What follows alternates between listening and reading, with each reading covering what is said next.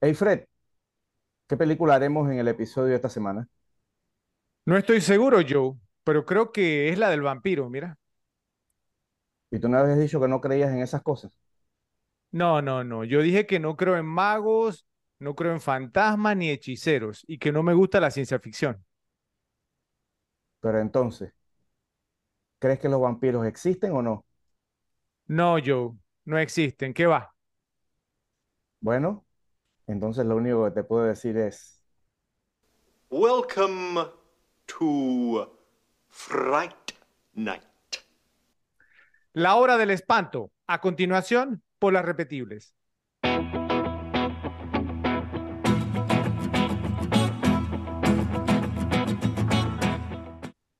Luces, cámara y acción. Les damos la bienvenida a un episodio más de Las Repetibles, el podcast que fue hecho para ti. Sí, al igual que nosotros, eres el tipo de persona que nunca se cansa de ver las películas que más le gustan.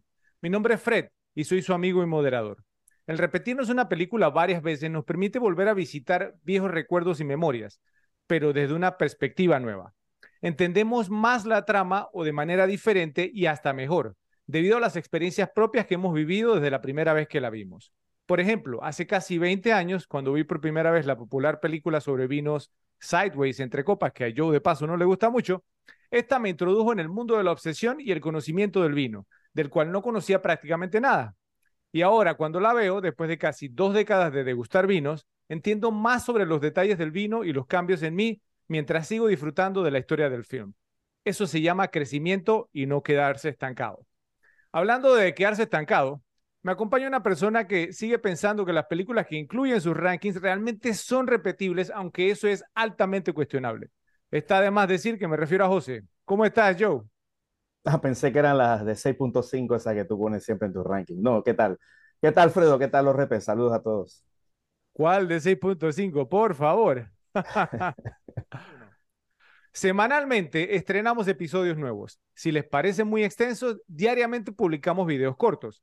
Todo esto mientras que desglosamos las películas más repetibles de todos los tiempos. ¿Es mucho pedir que apoyen el canal y se suscriban? Claro que no. Suscríbanse, denle like y compartan este video en sus redes sociales para que ayuden al canal a crecer. No olviden hacer clic en la campanita para mantenerse al día con nuestras nuevas publicaciones y recuerden que los videos de episodios completos cuentan con etiquetas marcando los temas y tiempos del contenido de este episodio por YouTube para que accedan más rápidamente a sus segmentos favoritos. Recuerden que el podcast también está disponible en formato de audio, entonces lo pueden encontrar por Spotify, Apple Podcasts, Amazon Music y Google Podcasts. También nos pueden apoyar siguiéndonos por Instagram, Twitter y Facebook. En este episodio les traemos la historia del nerd de la escuela de secundaria, del actor fracasado convertido en presentador de terror de TV por cable local y su conflicto con el vampiro de al lado, dándonos una hora y 45 minutos casi perfectos de teatralidades y criaturas clásicas que cobran vida de una manera que es totalmente inconfundible y representativa de los años 80. Esta película combina de manera efectiva la comedia y el terror, convirtiéndola en una de las películas de vampiros más queridas de todos los tiempos por los fanáticos del género. Es una cinta que, tanto en temática como en estilo, se adelantó a su tiempo, lo cual es muy notorio, ya que aún se puede disfrutar como si recién se hubiera estrenado. Sí, es cursi, pero es un cursi grandioso y muy bien hecho. Nos referimos a Fright Night, La Hora del Espanto, con las actuaciones de Chris Sarandon como Jerry Dandridge, William Ragsdale como Charlie Brewster, Amanda Beers como Amy Peterson, Roddy McDowell como Peter Vincent y Stephen Jeffries como Evil Ed o el maligno Ed. Dirigida y escrita por Tom Holland como su ópera prima, fue estrenada el 12 de agosto de 1985 con un presupuesto de 9 millones de dólares, recaudando casi 25 millones en taquilla. Actualmente cuenta con un rating de 7 sobre 10 luego de haber recibido más de 74 mil votos por parte de los usuarios de la página imdb.com, mientras que en el tomatómetro de Rotten Tomatoes cuenta con un rating de 82% por parte de los críticos profesionales y de 76% por parte del público general. Joe, no tengo ninguna duda de que le tienes tanto cariño como yo a esta película porque ambos la hemos incluido en rankings durante episodios previos y cada vez que hablamos de ella te veo tan entusiasmado como a mí especialmente cuando quedó decidido que le dedicaríamos un episodio aquí en Las Repetibles. Entonces, cuéntanos eh, sobre tu historia con esta divertida cinta. Bueno, este, esta película me la vi prácticamente poco tiempo antes que saliera la segunda. Eh, cuando salió la segunda, un tiempito antes, yo estaba en el interior y me la vi, y me vi la primera entonces allá con un primo alquilada. Y resulta que eh, uno o dos meses después que cuando salió esta película, mi primo estaba acá, porque yo estaba en ese momento en el interior, y entonces en el momento que salió la película estaba acá y la fuimos a ver al cine aquí en Panamá. Y, y, bueno, pues la verdad que la película, la primera la vimos y nos gustó bastante y cuando nos enteramos justo que salía la segunda, pues la fuimos a ver, fue muy, muy, muy buena, muy, muy, muy buena experiencia, ¿no? En ese cine. La segunda un poquito, incluso un poquito más graciosa incluso que esta. Eh, las dos son muy buenas, pero es una, es una gran película muy interesante, ¿no? Con ese tono tan ochentero, ¿no? Eh, bien marcado que tiene. Eh, y más o menos, pues, en, ese carrito de ese tipo de películas de los 80 con jóvenes, entonces esta, digamos, con, con, vampiros y todo ese tema, fue una película muy, muy interesante cuando la vi muy divertida. Sobre todo, yo pienso que lo que más me llamó la atención en su momento fue que era una película, este, tipo estirada a la comedia, eh, digamos, de vampiro, que digamos que no era, no era tanto lo común, siempre el vampiro era más, no solo terror y terror, sin meterle, digamos, ese toque, ¿no? Que, que, que te enganchara más, pues pues y esta película simplemente pues es muy muy buena, me la he podido, me la he podido, podido ver alrededor de entre 10 y 12 veces em, y están ahí las, las, las, dos me las he visto más o menos similar cantidad de veces, pero muy muy muy muy buena película, de verdad que muy divertida y un concepto muy diferente y muy interesante. Ok, pero entonces déjame ver si, si te entendí bien, o sea, ¿te gustaron por igual las dos o la segunda un poquito más que la primera según lo que te escuché? Eh, yo creo que están ahí. Probablemente la segunda un poquito más. Wow. Pero, pero, por el tema de. Por el tema de que es más graciosa. Pero esta eh, tiene otros aspectos, digamos, que no tiene la, la, segunda, que también son, la hacen muy buena. O sea, eso me ha dejado bo boquiabierto yo, en serio. Que te guste por igual o hasta que la segunda te guste un poquito más. Y eso que tú has dicho, porque no te gustan tanto como las comedias, ¿cierto? Bueno, pero este es, no, este es otro estilo de comedia, Ok, bueno, ya, ya hablaremos un poquito de eso más adelante. Bueno, en mi caso, eh, pues te soy sincero, yo, yo no estoy seguro, pero creo que esta película la vi en el cine con mi hermana y con unos primos. Eh, yo era el más pequeño de todos y aunque me asustó, terminó encantándome, por lo que automáticamente se convirtió en una de mis películas de horror favoritas. Luego, cuando entró en la rotación por cable TV, no me la perdía nunca y fue ahí donde confirmé lo mucho que me había gustado y que era una cinta altamente repetible. Esta última vez que la vi para el episodio, lo primero que saltó a la vista eh, fue como lo bien que ha envejecido, ¿no? Eh, si bien en algunas partes eh, muestra su edad a través de imágenes granulosas y un par de efectos visuales que quedaron como algo obsoletos, pero en general la película se ve muy bien. Porque me la habría repetido entre unas 13 y 15 veces más o menos igual que tú y yo. Lo único que le puedo criticar realmente son unas cuantas decisiones irracionales de algunos personajes que solo se utilizan convenientemente para hacer avanzar la historia, ¿no? Pero eso es parte, digamos, pues no siempre las películas de terror. Además de eso, es una excelente película eh, para el disfrute de los cinéfilos del género. El debut como el director de Tom Holland en 1985 estuvo entre la primera docena de películas de terror que vi en mi vida y es una que siempre ha tenido y continuará teniendo un lugar especial en mi corazón como una de mis cinco películas favoritas de terror de todos los tiempos. Las mejores historias son a menudo las más sencillas de contar.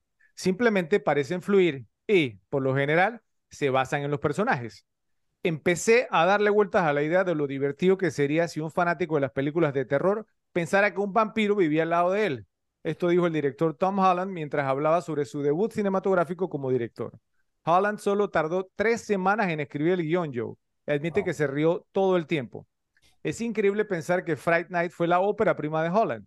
Todo el film es tan inteligente y seguro, educado en las prácticas y tradiciones del género de terror y lleno de sutiles toques de comedia. Holland era un ex actor convertido en guionista y un gran fanático de las películas de terror, pero no estaba muy contento con la dirección que había tomado el género especialmente con las comedias de terror cursi que se ven estrenado a principios de los años 80. No sé si te acuerdas de, esa, la de George Hamilton, el vampiro ese de que Love at First Bite. ¿Te acuerdas de esa? Esa, esa. Amor primer mordisco se llama. Esa, esa misma. Bueno, eh, esa película, en una entrevista que yo vi, motivó que él se metiera en el tema. ¿Ok? La hora del espanto depende totalmente de su concepto inspirado y los personajes que lo cumplen. Puede que no tenga el atractivo de los cómics de otra gran cinta como The Lost Boys, Los Muchachos Perdidos, del muy menospreciado Joe, Joel Schumacher, una versión algo similar del género de vampiros con el que los fanáticos del terror a menudo la comparan, pero pues como película de género está mucho más hábilmente definida, comenzando con uno de los mejores, si no el mejor y más memorable póster para una película de terror de todos los tiempos. Es simplemente fantástico el póster de Fright Night. Sí. No me malinterpreten, soy un fanático del film de Joel Schumacher y de Schumacher. Es una película tan amada, The Last Boys, universalmente, que obviamente sabemos que es muy buena.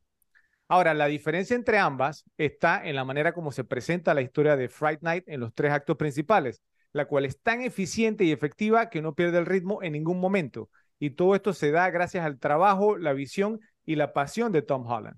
Para Holland era sumamente importante que este proyecto fuera estrenado y que no tuviera interferencia por parte de los estudios. Tuvo la suerte de que, al tratarse su, su debut cinematográfico, no le autorizaron un presupuesto muy grande, porque el presupuesto se lo habían echado otras dos películas, yo, como dije Perfect y una de que The Slugger's Wife, como decir, Todas olvidables. del Todas slugger. ¿Te- ol- te acuerdas olvidables.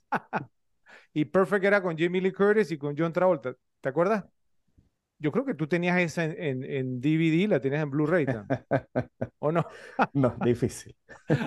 Bueno, entonces a Holland le dieron total libertad para que hiciera la película que él quería y de la forma en que él la quería hacer. El primer acto de la película inicia sin dar muchas vueltas. Durante los primeros cinco minutos nos presentan el problema y el conflicto al que se enfrenta Charlie Brewster.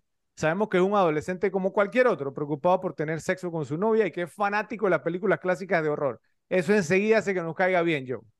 Ve a sus vecinos haciendo cosas extrañas y enseguida estamos en la trama. De hecho, contrario a lo que pasa en otras películas, aquí no tratan de convertir el tema en un misterio sobre si Jerry es un vampiro o no. Rápidamente nos muestran que es un vampiro y punto. El segundo acto nos muestra a Charlie tratando de convencer a todos de que su vecino es un vampiro, lo cual ofrece muchos de los momentos más cómicos de, de la película, como un descanso para lo que se nos viene más adelante. El tercer acto de la película, yo es fantástico. Y es la razón principal por la que considero que esta es la mejor película de vampiro de todos los tiempos. Evil Ed, el maligno Ed, el mejor amigo de Charlie, es convertido en vampiro. Amy, su novia, es secuestrada, seducida, el vampiro le chupa la sangre, la convierte temporalmente en vampiro. Incluso como no sucede en otras cintas, realmente nos llegamos a preocupar por el personaje de Amy, especialmente cuando ya vimos a Peter Vincent supuestamente matar a Evil Ed. Cuando vemos a Amy convertida en el monstruo que aparece en el póster, pensamos que Charlie tendrá que elegir entre matar a su novia o convertirse él en vampiro. Todo culmina con el gran momento en que Charlie y un Peter Vincent envalentonado luchan contra Jerry y su compinche Billy Cole para salvar a Amy y a toda la ciudad. Todo en una hora y 45 minutos, Joe. Entonces te pregunto, ¿es La Hora del Espanto, Fright Night, la mejor película de vampiros de todos los tiempos en tu opinión? Si no lo es, entonces, ¿cuál es para ti la mejor y por qué? Y también, ¿cuáles otras tendrías en consideración y dónde ubicarías a Fright Night si no es tu primer lugar? Ok, para responder, pienso que no es la mejor de todos los tiempos. Pienso, está entre mis favoritas de todos los tiempos de vampiro, pero no te puedo decir que es mi favorita ni es la que considero mejor. Eh, la verdad que la pelea, es que la pelea por ese top está entre dos que me gustan mucho. Eh, no sabría decirte, no sé Ah, qué, creo que por un tema de estilo, es que la verdad que está difícil. llevamos en discordia, porque ya yo dije que es- eh, para mí es la mejor de todos los tiempos de vampiros. Me Eh, tienes que vamos, presentar argumentos contundentes, yo. creo que si yo tuviera que decir cuál es la que, la que pienso que es la mejor, o la que yo considero que es la mejor, estaría, estaría entre dos, pues la verdad que no, no, no te las puedo separar. Una sería Bram Stoker Drácula y la otra sería Let the Right One In. Las dos pienso que son grandes películas, muy bien llevadas, muy bien actuadas, salvo eh, Drácula, digamos, un par de actuaciones ahí media dudosas, pero es que todo, todo está tan bien llevado, los efectos son, todavía están bastante vigentes, el maquillaje es brillante eh, de, de, Bram Stoker Drácula, la actuación de Gary Oldman es excelente, eh, es, es una película muy bien hecha, yo he dicho reiteradamente que pienso que es la mejor adaptación de, de, pues, de, de que se ha hecho de, todas las Dráculas. Y Let the Right One In también, porque es que es una película tan diferente, es más o menos haciendo una analogía con esta, ¿no? Con La Noche del Espanto. Es una película tan diferente niños vampiros, o sea, eso, eso, eso es como un concepto poco común. Entonces es, como una historia de romance entre chicos. Entonces es muy diferente. Entonces, cuando vas viendo la trama y también mientras te la repites, también vas como recibiendo más información y te das cuenta en verdad cuál era, qué era lo que, pues, lo, lo, lo que esta chica, como, como cuál era su modus operandi, pues ya ves que era una cosa repetitiva de, de, pues una conducta que ella tenía. La verdad que son, para mí las dos películas son fascinantes, eh, me gusta mucho verlas las dos, pero obviamente también, digamos, La Noche del Espanto está en un alto sitial en mi corazón, La- me gusta mucho esta película, como te dije, la 1 y la 2 eh, pero no me atrevería a decir que es la mejor. Por lo menos que mi, mi favorita o la mejor, no, pero sí está entre mis favoritas. Entonces, ¿en qué, en qué posición la, la, la ubicarías? No sé, digo, tendría que buscar todas las películas de vampiros, pero estaría por, por, por ¿Estaría en digamos, tu top 5 por lo menos? pu- puede que sí, porque por ahí puede estar From Dusk Till Dawn también, que me gusta mucho, que me la he repetido muchas veces. Eh, y, y, y pienso que esta tiene que estar por ahí, por esa área, entre las cinco primeras. Ok, mira, mira que yo me imaginé que tú te ibas a salir con, con esas dos. La de Drácula, ah, de Bram Stoker, yo sé, digamos, que es como un fan favorite. Si a mucha gente le gusta, a, esa película, te, te lo he dicho en varias ocasiones, nunca ha conectado conmigo. Y la de Let the Right One In, sí, sí me gusta, considero que es una gran película, pero no me, o sea, no me divierto tanto viéndola como, como Claro, me, claro, es que no es como divertido. me pasa con Friday. Es que, o sea, el factor repetibilidad, digamos, pues para mí es Claro. sumamente importante a la hora, pues. De tomar mi decisión. Pero bueno, algo interesante, yo es que cuando preguntaron dónde estaban las escenas borradas de Friday Night, prácticamente no hay. Y es porque Tom Holland estaba tan claro y enfocado en la película que quería hacer que realmente no hubo necesidad de filmar escenas de más. Entregó la película a tiempo, dentro del presupuesto, la convirtió en un éxito y todo fue gracias a que no hubo interferencias innecesarias y fue dirigida por alguien que sabía lo que hacía. Gracias a un gran guion logró obtener a Chris Sarandon y a Roddy McDowell para el film, dos actores consolidados y de buena reputación. A Sarandon le encantó el guion, pero antes de comprometerse a hacer la película, quiso hablar con Holland para preguntarle sobre su visión del film. Holland procedió a describirle cuadro por cuadro yo lo que haría con la película. Y según Sarandon, todo lo que le dijo fue exactamente lo que obtuvimos en el producto final. Por eso es la mejor. La comedia de terror es posiblemente uno de los subgéneros de terror más difíciles de ejecutar de manera efectiva. Debe haber una mezcla de risas y escalofríos que funcionen perfectamente juntos sin que uno inhiba al otro. Si la proporción no se organiza correctamente, el producto final a menudo se siente fuera de lugar o totalmente y tonalmente incómodo. Sin embargo, cuando se logra el equilibrio adecuado, el resultado final tiene el potencial de ser algo muy especial. Y eso es precisamente lo que pasó con Fright Night, algo muy especial. Esta no es solo una brillante película de terror, también es una comedia brillante. Y eso no es poca cosa.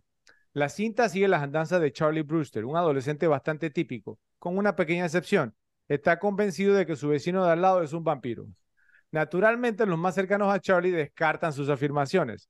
Entonces, cuando la gente en su ciudad comienza a parecer muerta, Charlie recurre a Peter Vincent, su cazador de vampiros cinematográfico favorito, en busca de ayuda. A regañadientes y hasta incluso por necesidad económica, Vincent acepta ayudar, pensando que podrá refutar rápidamente las extravagantes afirmaciones de Charlie. Pero lo que encuentran Peter y Charlie pone en marcha una serie de eventos que ponen a todos en grave peligro. Debajo de la narrativa de vampiros, Fright Night tiene muchos de los elementos básicos de una comedia adolescente de los años 80. Un protagonista simpático en una relación romántica que no anda bien, check. Un mejor amigo excéntrico con líneas de diálogo memorables, check. Padre o madre despistados, check. de Además, tenemos un personaje secundario mayor y más sabio que toma al protagonista bajo su protección. Otro tema popular en las películas para adolescentes de los años 80. Ese montaje básico permite grandes intercambios cómicos entre los actores principales, lo que sirve como un buen alivio de los momentos más angustiosos de la película, que obviamente son los de terror y tensión. Sin embargo, la comedia nunca eclipsa los aspectos macabros de la historia. Y así es precisamente como debería funcionar una comedia de terror eficaz. Joe, ¿qué te pareció la combinación perfectamente balanceada de comedia y terror que nos presentó esta película? ¿Y cuáles crees que fueron las razones por las que fue exitosa al combinar ambos géneros cuando otras cintas que lo intentaron fracasaron rotundamente? ¿Podrías mencionar algunas otras cintas que lograron fusionar estos dos géneros para ofrecernos un producto final tan disfrutable y tan bueno como el de Friday Night? Bueno, eh, obviamente, pues eh, eh, más o menos lo, pues, lo mencioné antes que cuando me pensa con la película, pienso que, o sea, que esa fusión, y no solo fusión, sino balance, fue muy importante porque cuando tú ves una película que se llama Fright Night, no, creo que no esperas tanto ver una comedia. Entonces la película tiene su parte de terror, ¿no? Que la hace que no sea como lo que sería un clickbait, ¿no? O sea, eh, eh, eh, tiene sus partes de terror, pero también tiene sus partes de comedia que la hacen que sea como un poco más light y más, ¿no? Más, un poquito más disfrutable que si fuera solo de terror. Una película que es toda de terror, pues no, no vas a disfrutar mucho. Entonces, eso, eso, eso pienso que ese, ese, ese buen balance que tiene esta película eh, eh, simplemente hizo que, digamos, fanáticos de los dos géneros les gustara la película. Pues si, si, quieres, si quieres reírte, te ríes, y si te gusta el terror, también tiene su parte de terror. Entonces, eso me parece que fue un, digamos, algo que tuvo esta película que, que, que, la hizo muy llamativa al público y que pues hace incluso pues que se mantenga todavía tan vigente como, como lo está. Digamos, una película, como tú dijiste, que envejeció muy, muy bien eh, eh, pero entonces eso es lo que pienso, porque fue brillante, digamos, la manera en que armaron el guion, el balance que tiene eh, y, y, cómo, pues, cómo le idearon. Porque, o sea, por ejemplo, yo, yo ahora tengo, digamos, ejemplos de películas más o menos que lograron lo mismo, pero te soy honesto, no pienso que ninguna, salvo esta, por lo menos que me acordé, ninguna tiene el, el balance, balance pienso que tiran más hacia un lado que el otro. Levemente, probablemente levemente más hacia la comedia o más hacia la comedia, digamos, con terror. Ok. Eh, entonces pienso que una de esas sería una de, mis favoritas de todos los tiempos también. Evil Dead 2. Esa se llama Posesión Infernal. No me acuerdo. No, eh, El Despertar del Diablo, perdón, se llama en español. Sí. La número 2 que pues quisieron hacer, ¿no? Seguir como la onda de la 1, que sí era más de terror, terror, y, y se pasaron de la comedia, o sea, eh, eh, fue, es muy graciosa, eh, entonces pienso que esta es una de las que tú ves y creo que te ríes más de lo que te asusta.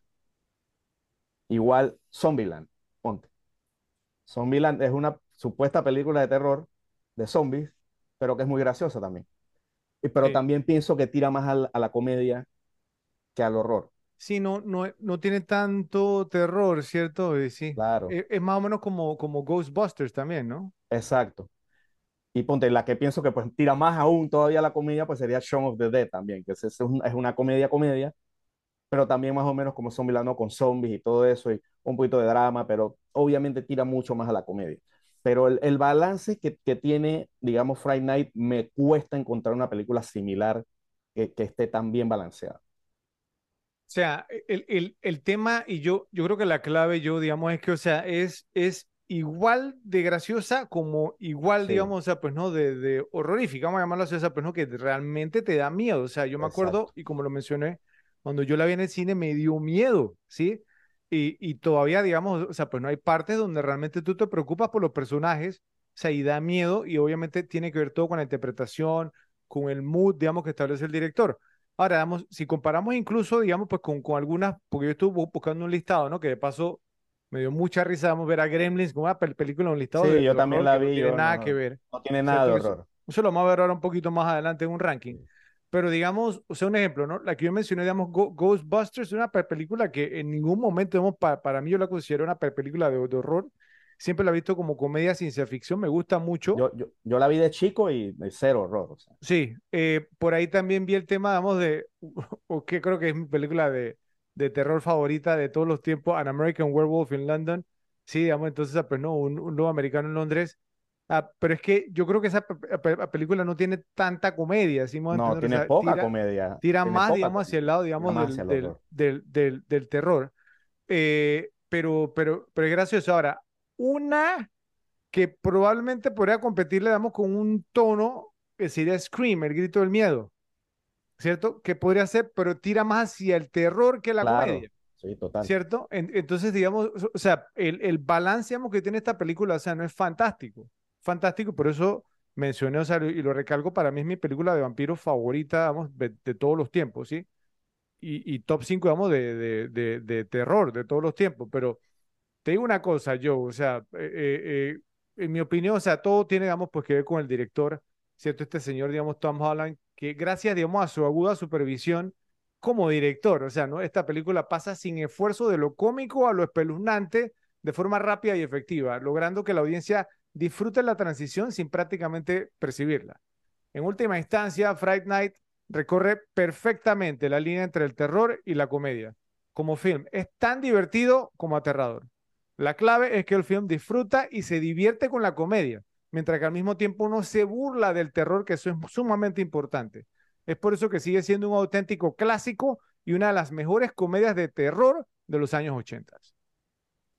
Muchos expertos sintieron que el auge del video casero condujo a una especie de regresión creativa a mediados de la década de los 80, particularmente en el género de terror, que se desplomó en los reinos de controversia de la explotación de películas de matanzas impactantes y desagradables, ya sabemos cuáles, pero ese no fue el caso en el subgénero de vampiros, que, después de años de estancamiento sin inventiva y parodia, se revolucionó por completo y finalmente huyó de su sombra gótica que tanto le gusta a Joe por una bonanza de estrenos contemporáneos que apelaron a las sensibilidades modernas.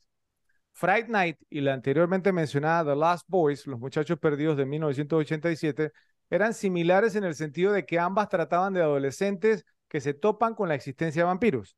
Ambas tienen escenarios suburbanos y ambas cuentan con antagonistas disfrazados de lobos con piel de cordero que cazan bajo el disfraz de la vida del siglo XX vampiros posmodernos que revivieron un género anticuado que claramente tenía mucho más que ofrecer.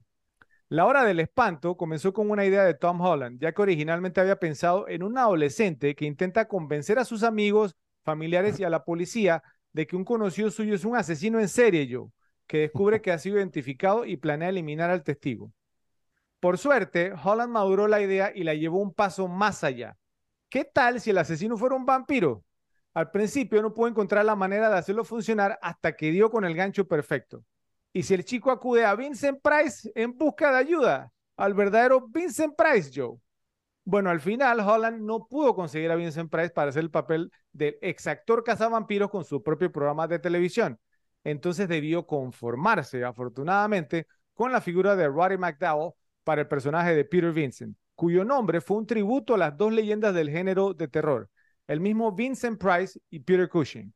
No olvidemos también que el vestuario de Peter Vincent es parecido al de Sherlock Holmes. No sé si habías notado eso, Joe. A quien Christopher Lee, otra gran leyenda del género, interpretó en algún momento. Por supuesto, otro tributo ahí.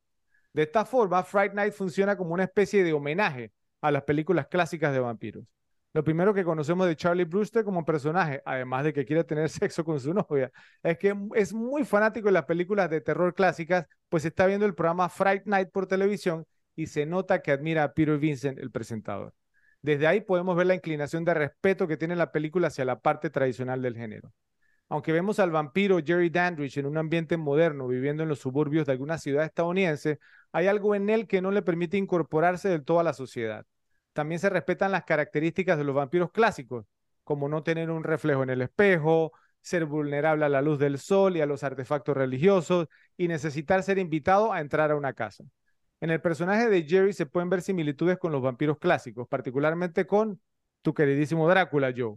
También vemos como algunos de los personajes, como por ejemplo Evil Ed, también son fanáticos como Charlie y conocedores de las películas de terror.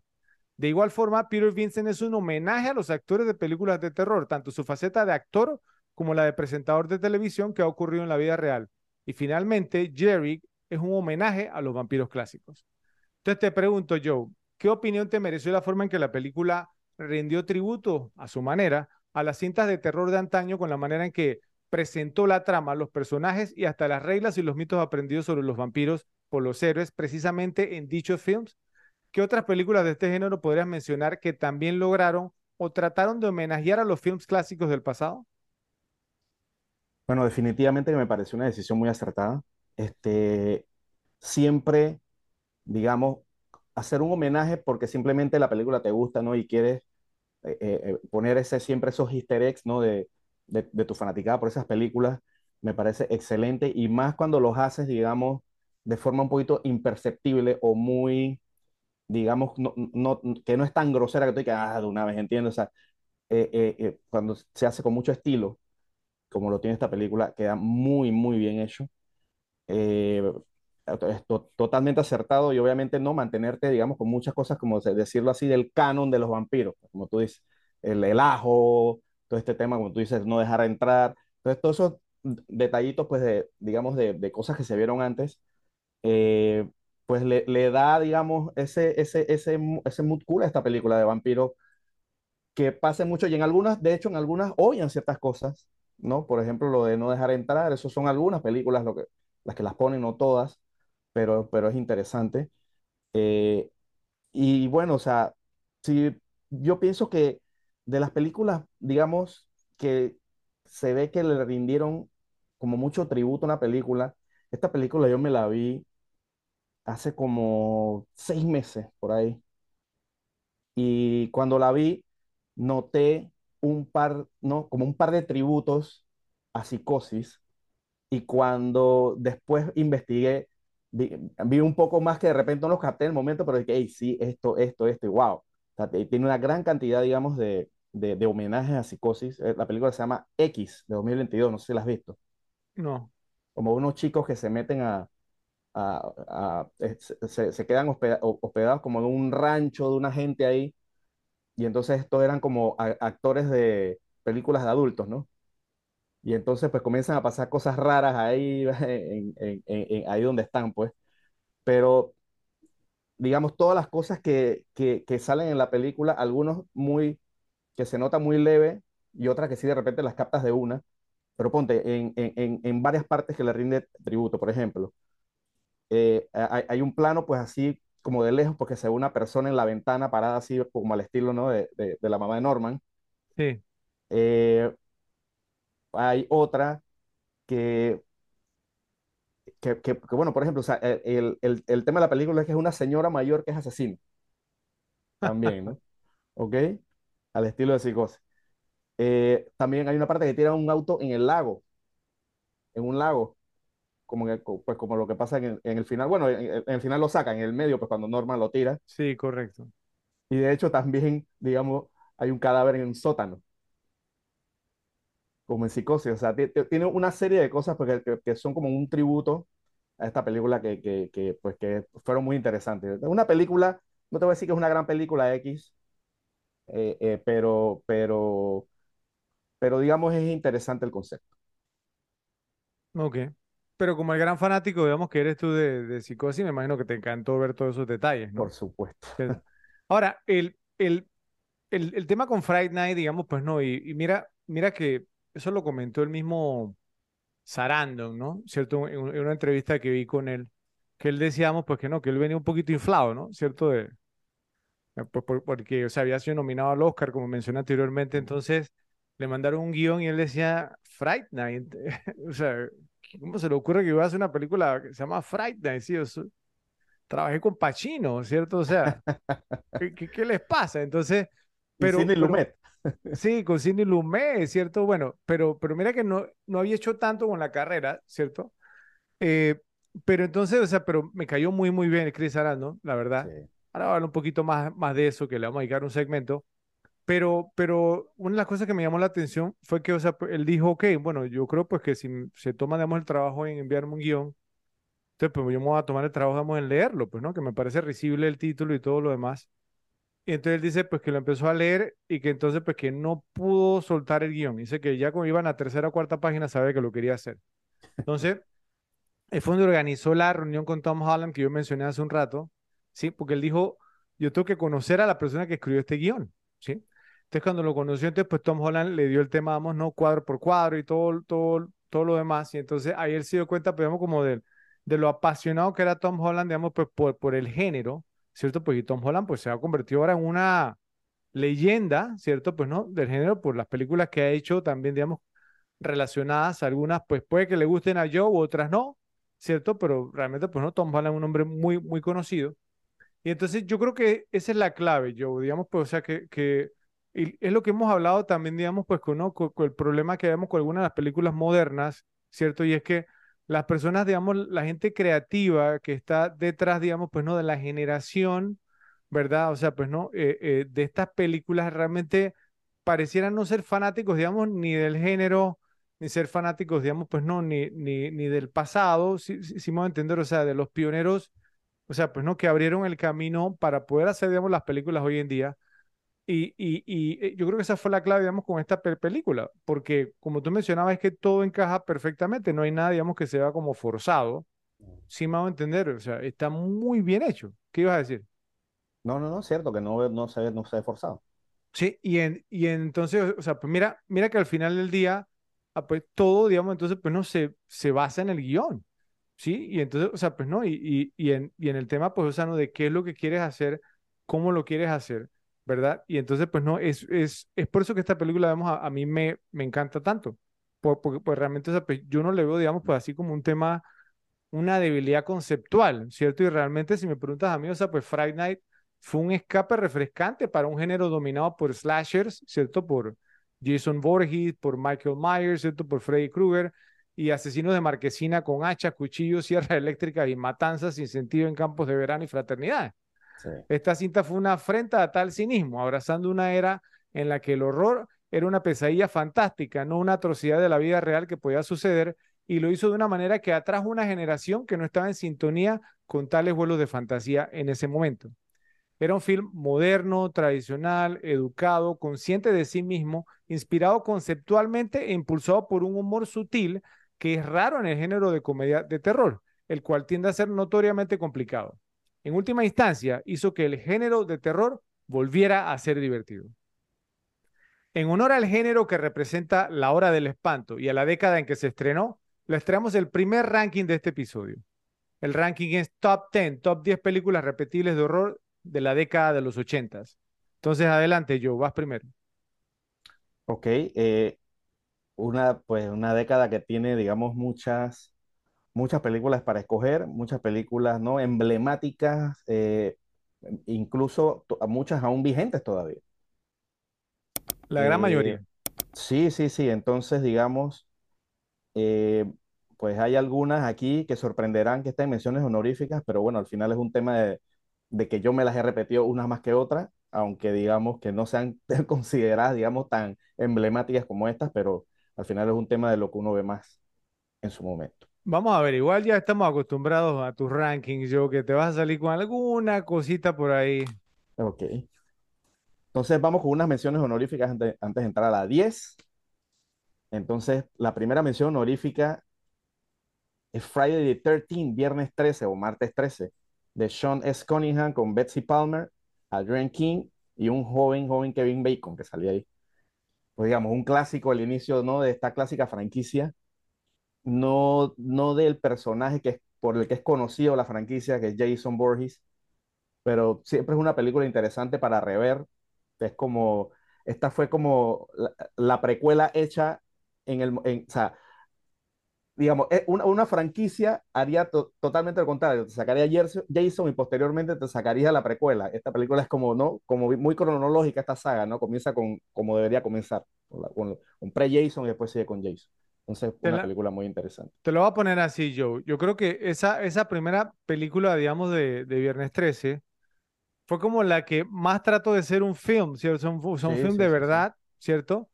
Eh, y vamos a decir, digamos, porque así como que en cuanto a términos, digamos, de, o sea, cinematográficos, ¿cierto? Técnicos y demás es la mejor, pero Claro, no es la más repetible.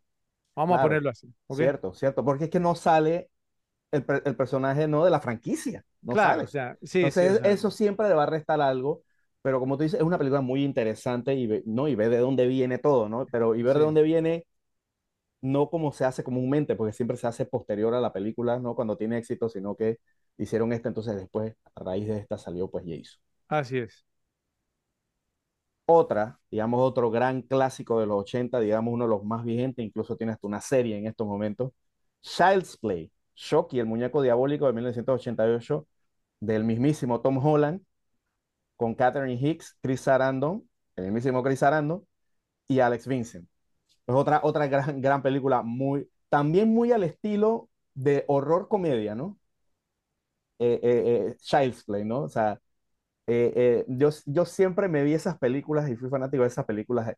Es porque Chucky, o sea, es, es, digamos, eso, es, es, es el slasher diferente, el slasher que te vacila, que te jode y después te mata, ¿entiendes? O sea, Sí. no sé, tiene, tiene como, tiene como ese, ese, ese carisma Chucky, digamos, que lo hace único. Bueno, el Leprechaun también lo, lo hacía, ¿no?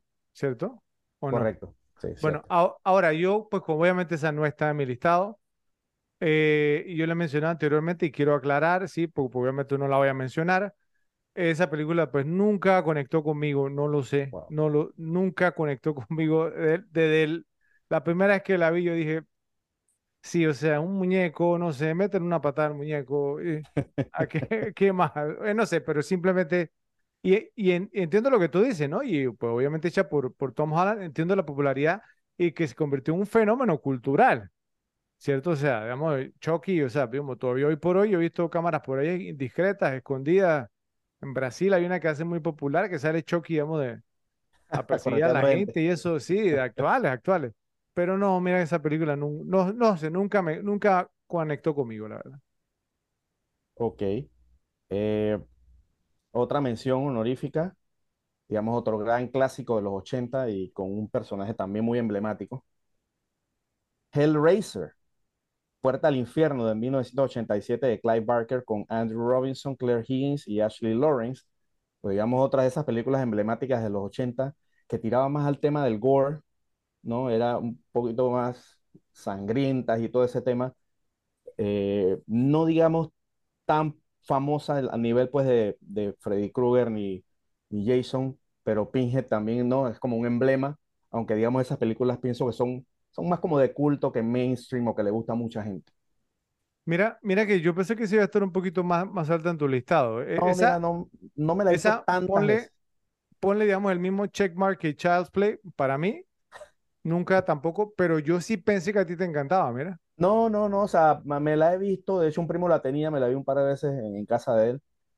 Eh, me la vi pues varias veces, pero no es que, no es tampoco las que ponte que yo voy ahí, la veo un video, la veo un videoclub o voy al Guerra Racer. No, no, no, no, no entraba en ese rango. Puede que me equivoque, pero creo que en algún momento te vi como un, un fondo de celular de Pinhead, no sé, me, me pareció. Pudiera ser porque el personaje es muy cool, pero, pero la película pues no es tan, no es tan repetible para mí. Ok. Y la última que tengo de mm, mención honorífica, otra muy buena película también que pues que también tenía su rotación en cable, digamos, todas esas películas que se vieron bastante en los 80. Es Pet Cemetery, Cementerio de Mascota de 1989 de Mary Lambert con Dale Midkiff, Denise Crosby y Fred Winnie. Pues una pe- pe- película, digamos que en, en los 80 fue, fue bastante pegada, se Sí. vio, se vio bastante esa película, Muy taquillera. Muy taquillera y, ¿no? y muy, fue, fue pegada, muy hablada. Eh, pienso que ha perdido ¿no? un poquito de, de vigencia en los últimos años. Eh, sí me la veo, digamos, por ahí de cuando en cuando, pero pues ya no, no, no a tanto nivel. Una, una mención honorífica que, que estuvo, digamos, al borde de entrar en, en el top 10. Ok. Sí me la, sí me la he visto varias veces. Entonces, ahora sí entramos con la top 10. O sea, aquí te va a asombrar del orden porque esto, es un poquito ilógico, pero volvemos al tema que hay unas que, películas que de repente tenía, otras películas que no sé, que en su momento me vi muy de chico, y, y siempre esas, esos van a alterar el orden de películas de mucha calidad. La- las explicaciones son totalmente necesarias. Este es un ranking de Joe. La lógica salió por la ventana hace rato. Exacto, como que tuviéramos, como cuando tenemos a Cocodrilo Dondi y después no tenemos otras grandes películas. ¡Ey, ey, ey! Bueno, es lo mismo, copiar y pegar. Entonces, la número 10, pues tú lo dijiste, Fred, es una película también que me gusta mucho. Probablemente también sea ahí en el eh, de las top 5 de vampiros en antes que hablamos. Y es The Lost Boys, Los Muchachos Perdidos, de 1987, de Joel Schumacher, con Jason Patrick, Wow. Corey Haim y Kiefer Sutherland. Es una gran, gran película, digamos, de esas películas pues, de los 80 que, que fueron muy, muy populares. Wow. Eh, me, me gusta mucho esa película, todavía muy vigente, que ha envejeció muy bien. Yo pienso la, la he, me la, me la he visto la última vez hace menos de un año y pues me sigue gustando y es una película que está muy, muy bien hecha. De número 10, Joe. Oye, Yes. de, de verdad, a ti, Joel Schumacher te cae muy mal, ¿eh? No, no, no. Lo que pasa es que la- las que están arriba son demasiado pesadas. Más pesada que The Last Boys. Ok. Sí, nada más con la 9 te lo voy a demostrar. Vamos a ver. La número 9, Aliens. Alien 2, El Regreso de 1986 de James Cameron con Sigourney Weaver, Michael Biehn y Carrie Henn. Ok, ahí, Pues- ahí intercedo yo, porque ahí es donde viene el tema. Aliens no es una película de horror, o sea, es de acción primero. Mira que eso fue uno de los temas que hablamos. O sea, Ok. pero, pero, o sea, porque es va. que es como lo de Gremlins, o sea, pues yo no la considero una película de horror, ¿sabes?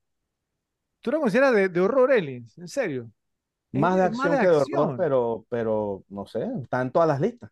Sí, pero, pero igual, mira, eh, mira que yo, yo te iba a decir, pero pensé que tú ibas a, digamos, como a, a estar de acuerdo conmigo, porque cuando yo pienso en horror, yo no pienso en Aliens, tampoco pienso en Gremlins, y hubo otras por ahí que, ah, si metiste Aliens, entonces, y que estás hablando de pesadas, ya me dio un poquito, digamos, como de, de miedo de que No, sí esta, la hayas esta es la, metido todas. esta es la, no, esta es la única que tengo un poquito dudosa. Si consideras que no, está Sí, bien, la que, saco, la saco y pongo a Pet Cemetery de 10. sí, y, y tú sabes que Aliens hubiera estado mi, mi top 2. Veo Claro. que número uno, pero es que Aliens no es, yo no sé, yo no la considero de horror, mira, o sea, o sea, es de acción. ¿eh? Entonces, va- va- vamos a sacarla, ponemos a Pet Cemetery de 10 y lo rodamos a Lost Boys. Dale, 9. ok, ok. Ok, me parece justo. La número, do- bueno, ya de aquí no, no, no- no hay ninguna, ninguna queja. Eso sí Vamos te a ver, gar- eso porque sí te lo, no. eso sí te lo garantizo. Igual La número, la tenía de nueve yo. No, Aliens. Uf, bueno, la número 8, The Thing, El Enigma del Otro Mundo de 1982 de John Carpenter con Kurt Russell, Wilford Brimley y Keith David, con nuestro amigo Keith ocho, David, pues una tremenda película, o sea, ocho. De 8, de 8. Pero es que cuando, cada, cada vez que te digo otra vas a decir 7, 6, 5, todas, llegar a la 1. Pues todas son buenísimas. Eh, eh, pues sí es una gran, gran película, o sea, digamos un, un, un clásico de los 80. Eh, eh, pues que digamos que también tu, tuvo un remake, al final fue un porque fue más un prequel, pero es una tremenda, tremenda película que también pienso que, que, que pronto debemos hacerle un episodio porque es una tremenda, tremenda película. Sí, sí, tú me dices nada más y yo me apunto, mira, de una. La número 7, Poltergeist, Juegos Diabólicos de 1982 de Toby Hooper con Joe Williams, Heather O'Rourke y Craig T. Nelson. Pues digamos otra tremenda película, digamos los 80 se caracterizó por tener excelentes películas de terror, digamos que películas que son súper clásicos, películas que se mantienen vigentes, haciendo remakes, todo el tema, o sea, eh, eso- son grandes, grandes películas, pues esta es una de ellas. Eh, eh, Poltergeist es una gran, gran película que eh, todavía la veo y todavía la veo tan vigente, o sea, ven- obviamente un temita con algunos efectos y eso, pues que digamos que son de la época, Sí. pero, pero digamos en general es una tremenda película, muy bien hecha. Y más, y mira, y mira que tus últimas dos películas ya sufrieron, digamos, el, el- el tema del remake. Sí, o sea, ya, y sí. Ahora, Exacto. Pero de verdad, tú te has visto más Poltergeist que The, The Thing y te has visto más Poltergeist que, Sí. porque ya no vale, pero Que que de los. Boys también, claro. Wow, y que The- ok, Sí, más vieja wow, también, ¿no? sí. Ok. La número 7, no, perdón, la número 6. Aquí, aquí voy a hacer algo que no, casi nunca hago en, en, en, en, lo- en los rankings, pero en esta lo hice. O sea, poner una película que realmente se lo merezca. Eh, no, eso, es- eso, eso cabe a los tuyos. La número 6, The Evil Dead, El despertar del diablo de 1981 de Sam Raimi con Bruce Campbell y Elliot Sandweiss. O, es de esas películas que fueron de culto, una película de muy bajo presupuesto, ¿no? Una, muy interesante todo lo que brindó Sam Raimi con esa película, digamos que lo puso en el mapa. El, el estilo y además el estilo de, de, ¿no? de, de- de- dirigir de Sam Raimi es muy, o sea, no sé, tú puedes ver cualquier película de Sam Raimi y te das cuenta de su estilo por los planos que hace, la- eh, eh, no, esos zoom rápidos que hace, o sea, eh, digamos, y eso pues lo, lo, lo, lo sacó, digamos, desde esta película y, y- se mantuvo pues prácticamente durante casi todo su trabajo. O sea, un- un- una excelente película de bajo presupuesto y que, y que digamos, fue, dio bastante miedo pues cuando salió. Ahora probablemente no ha envejecido tan bien, ya la gente está un poquito, ¿no? Que, como que ese tipo de, de- de películas pienso que no, no le da tanto miedo, pero en, en su momento fue una película muy, muy oscura, muy bien hecha. Ok, Joe, va, vamos a poner la- las cartas sobre la mesa, ¿ok? O sea, ya digamos, ah, transparencia total, ¿ok? Pues somos amigos, digamos, hace mucho tiempo. Eh, te he escuchado mucho hablar de esa pe- película. Total, te voy a ser totalmente sin- sincero, yo nunca la he visto. O sea, ninguna de, de, de Evil Dead, ¿ok? Sé que tiene, digamos, toda su fanática una pe- película de culto. Nunca me llamó la atención verla, ¿cierto? Creo que es porque, no sé, las veces que he visto así como algunas escenas, eso me, me ha parecido como sangrienta, pero en exceso, no sé, gory, no lo sé, Sí. no, por- porque te vuelvo y digo, no la he visto. Entonces, dame tu pitch, ¿cierto? A una, a una persona que nunca la ha visto, que dame una razón verdadera para verla y sí, porque te soy sincero, nunca me ha llamado la atención.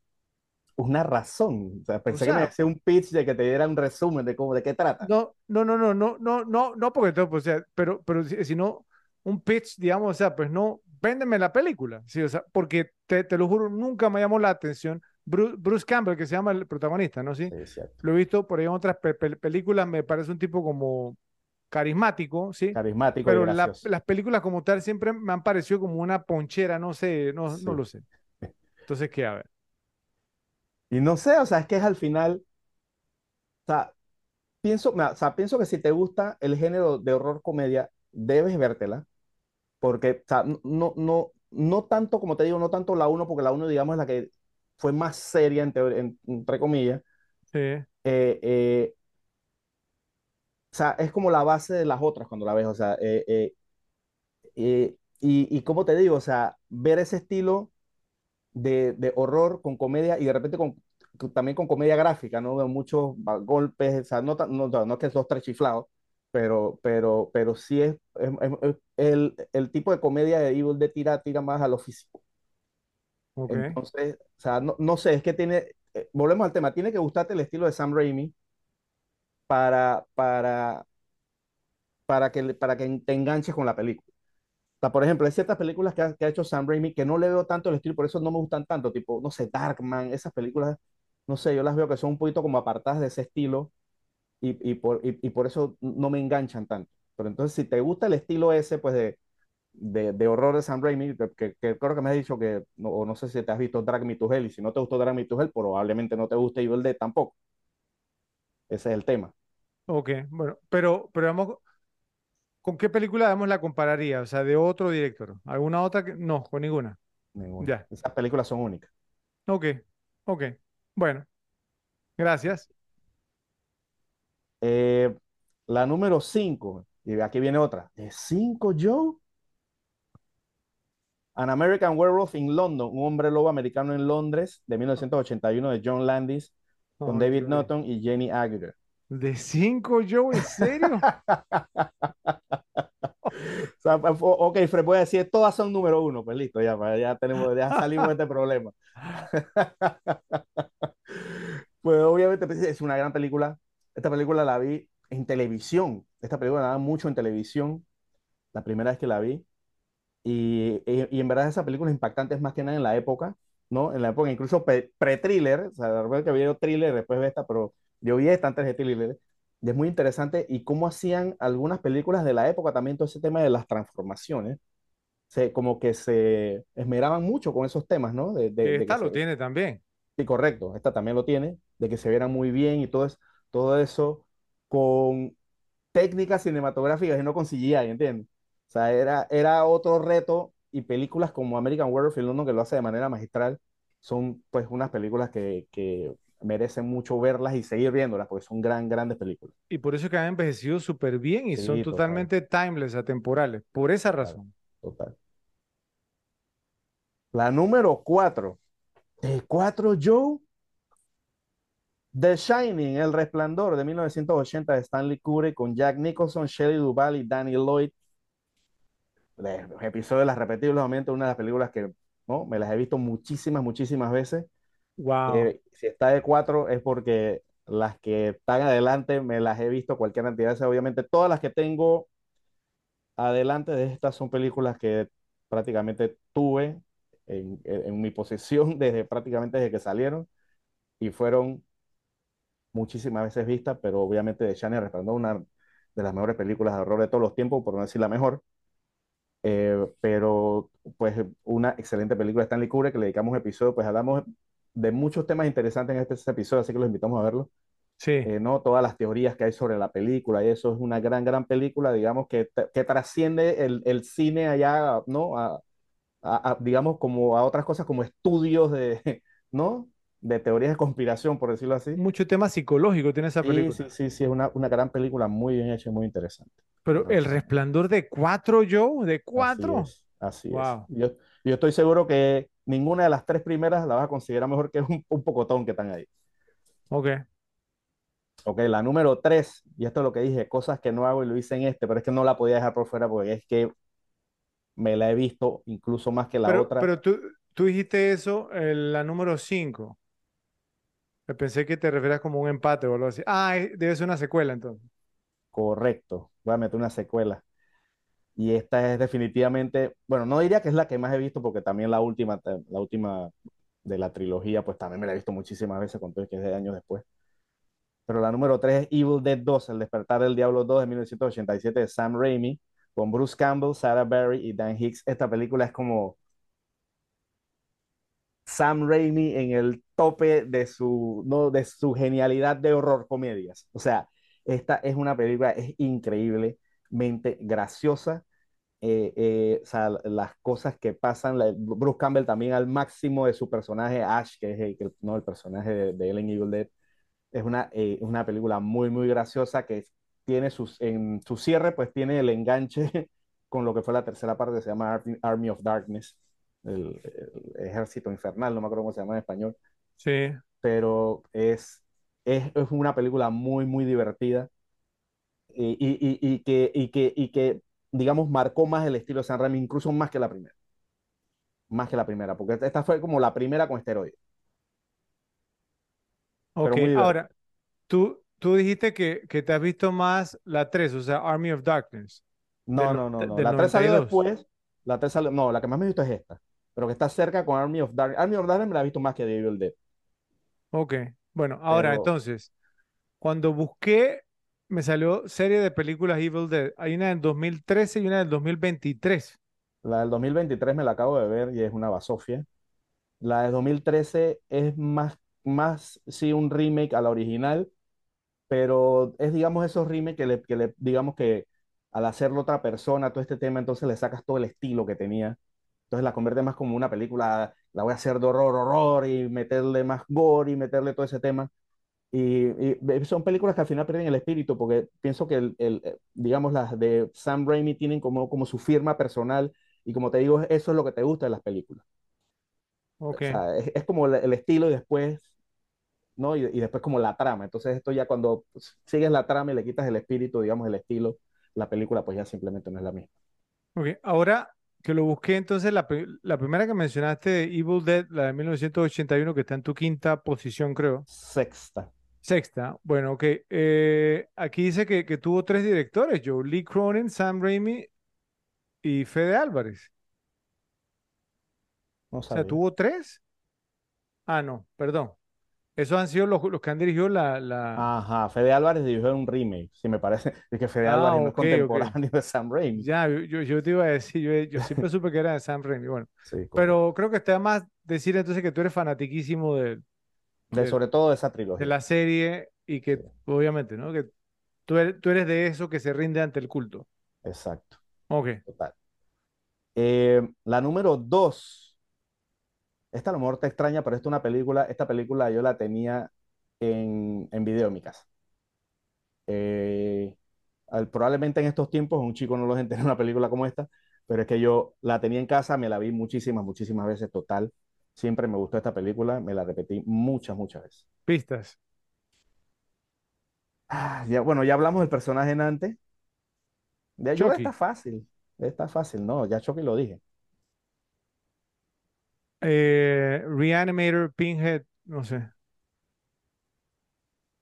La número dos, A Nightmare on Elm Street, Pesadilla en la calle Elm de Ah. 1984 de Wes Craven. con Helen Langenkamp, Johnny Depp en su primer papel y Robert Englund.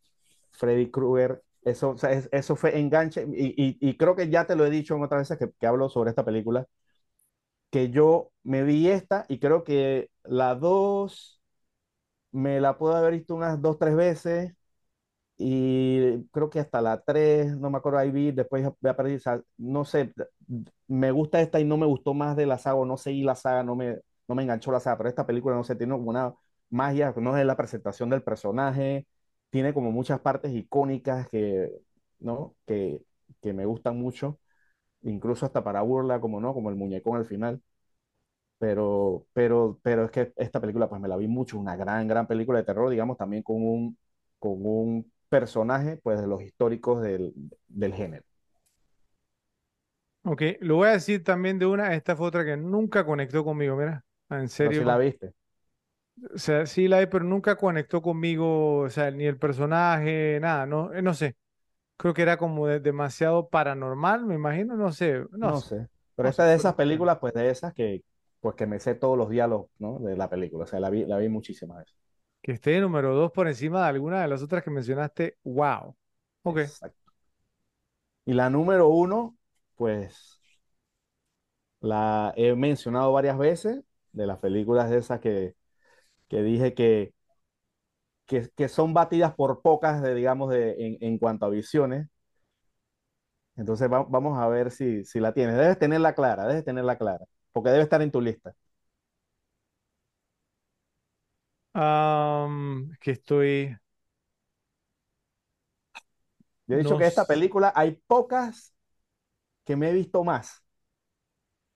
no sé En si ese, en ese momento ah, estaba hablando de Robocop, yo dije Robocop tiene, y esta película, que es la número uno, tiene po- pocas que se ganan, Gris, Willy Wonka, El bueno, malo y el feo, pero pocas le ganan a esta y a, Ter- y a, y a Robocop.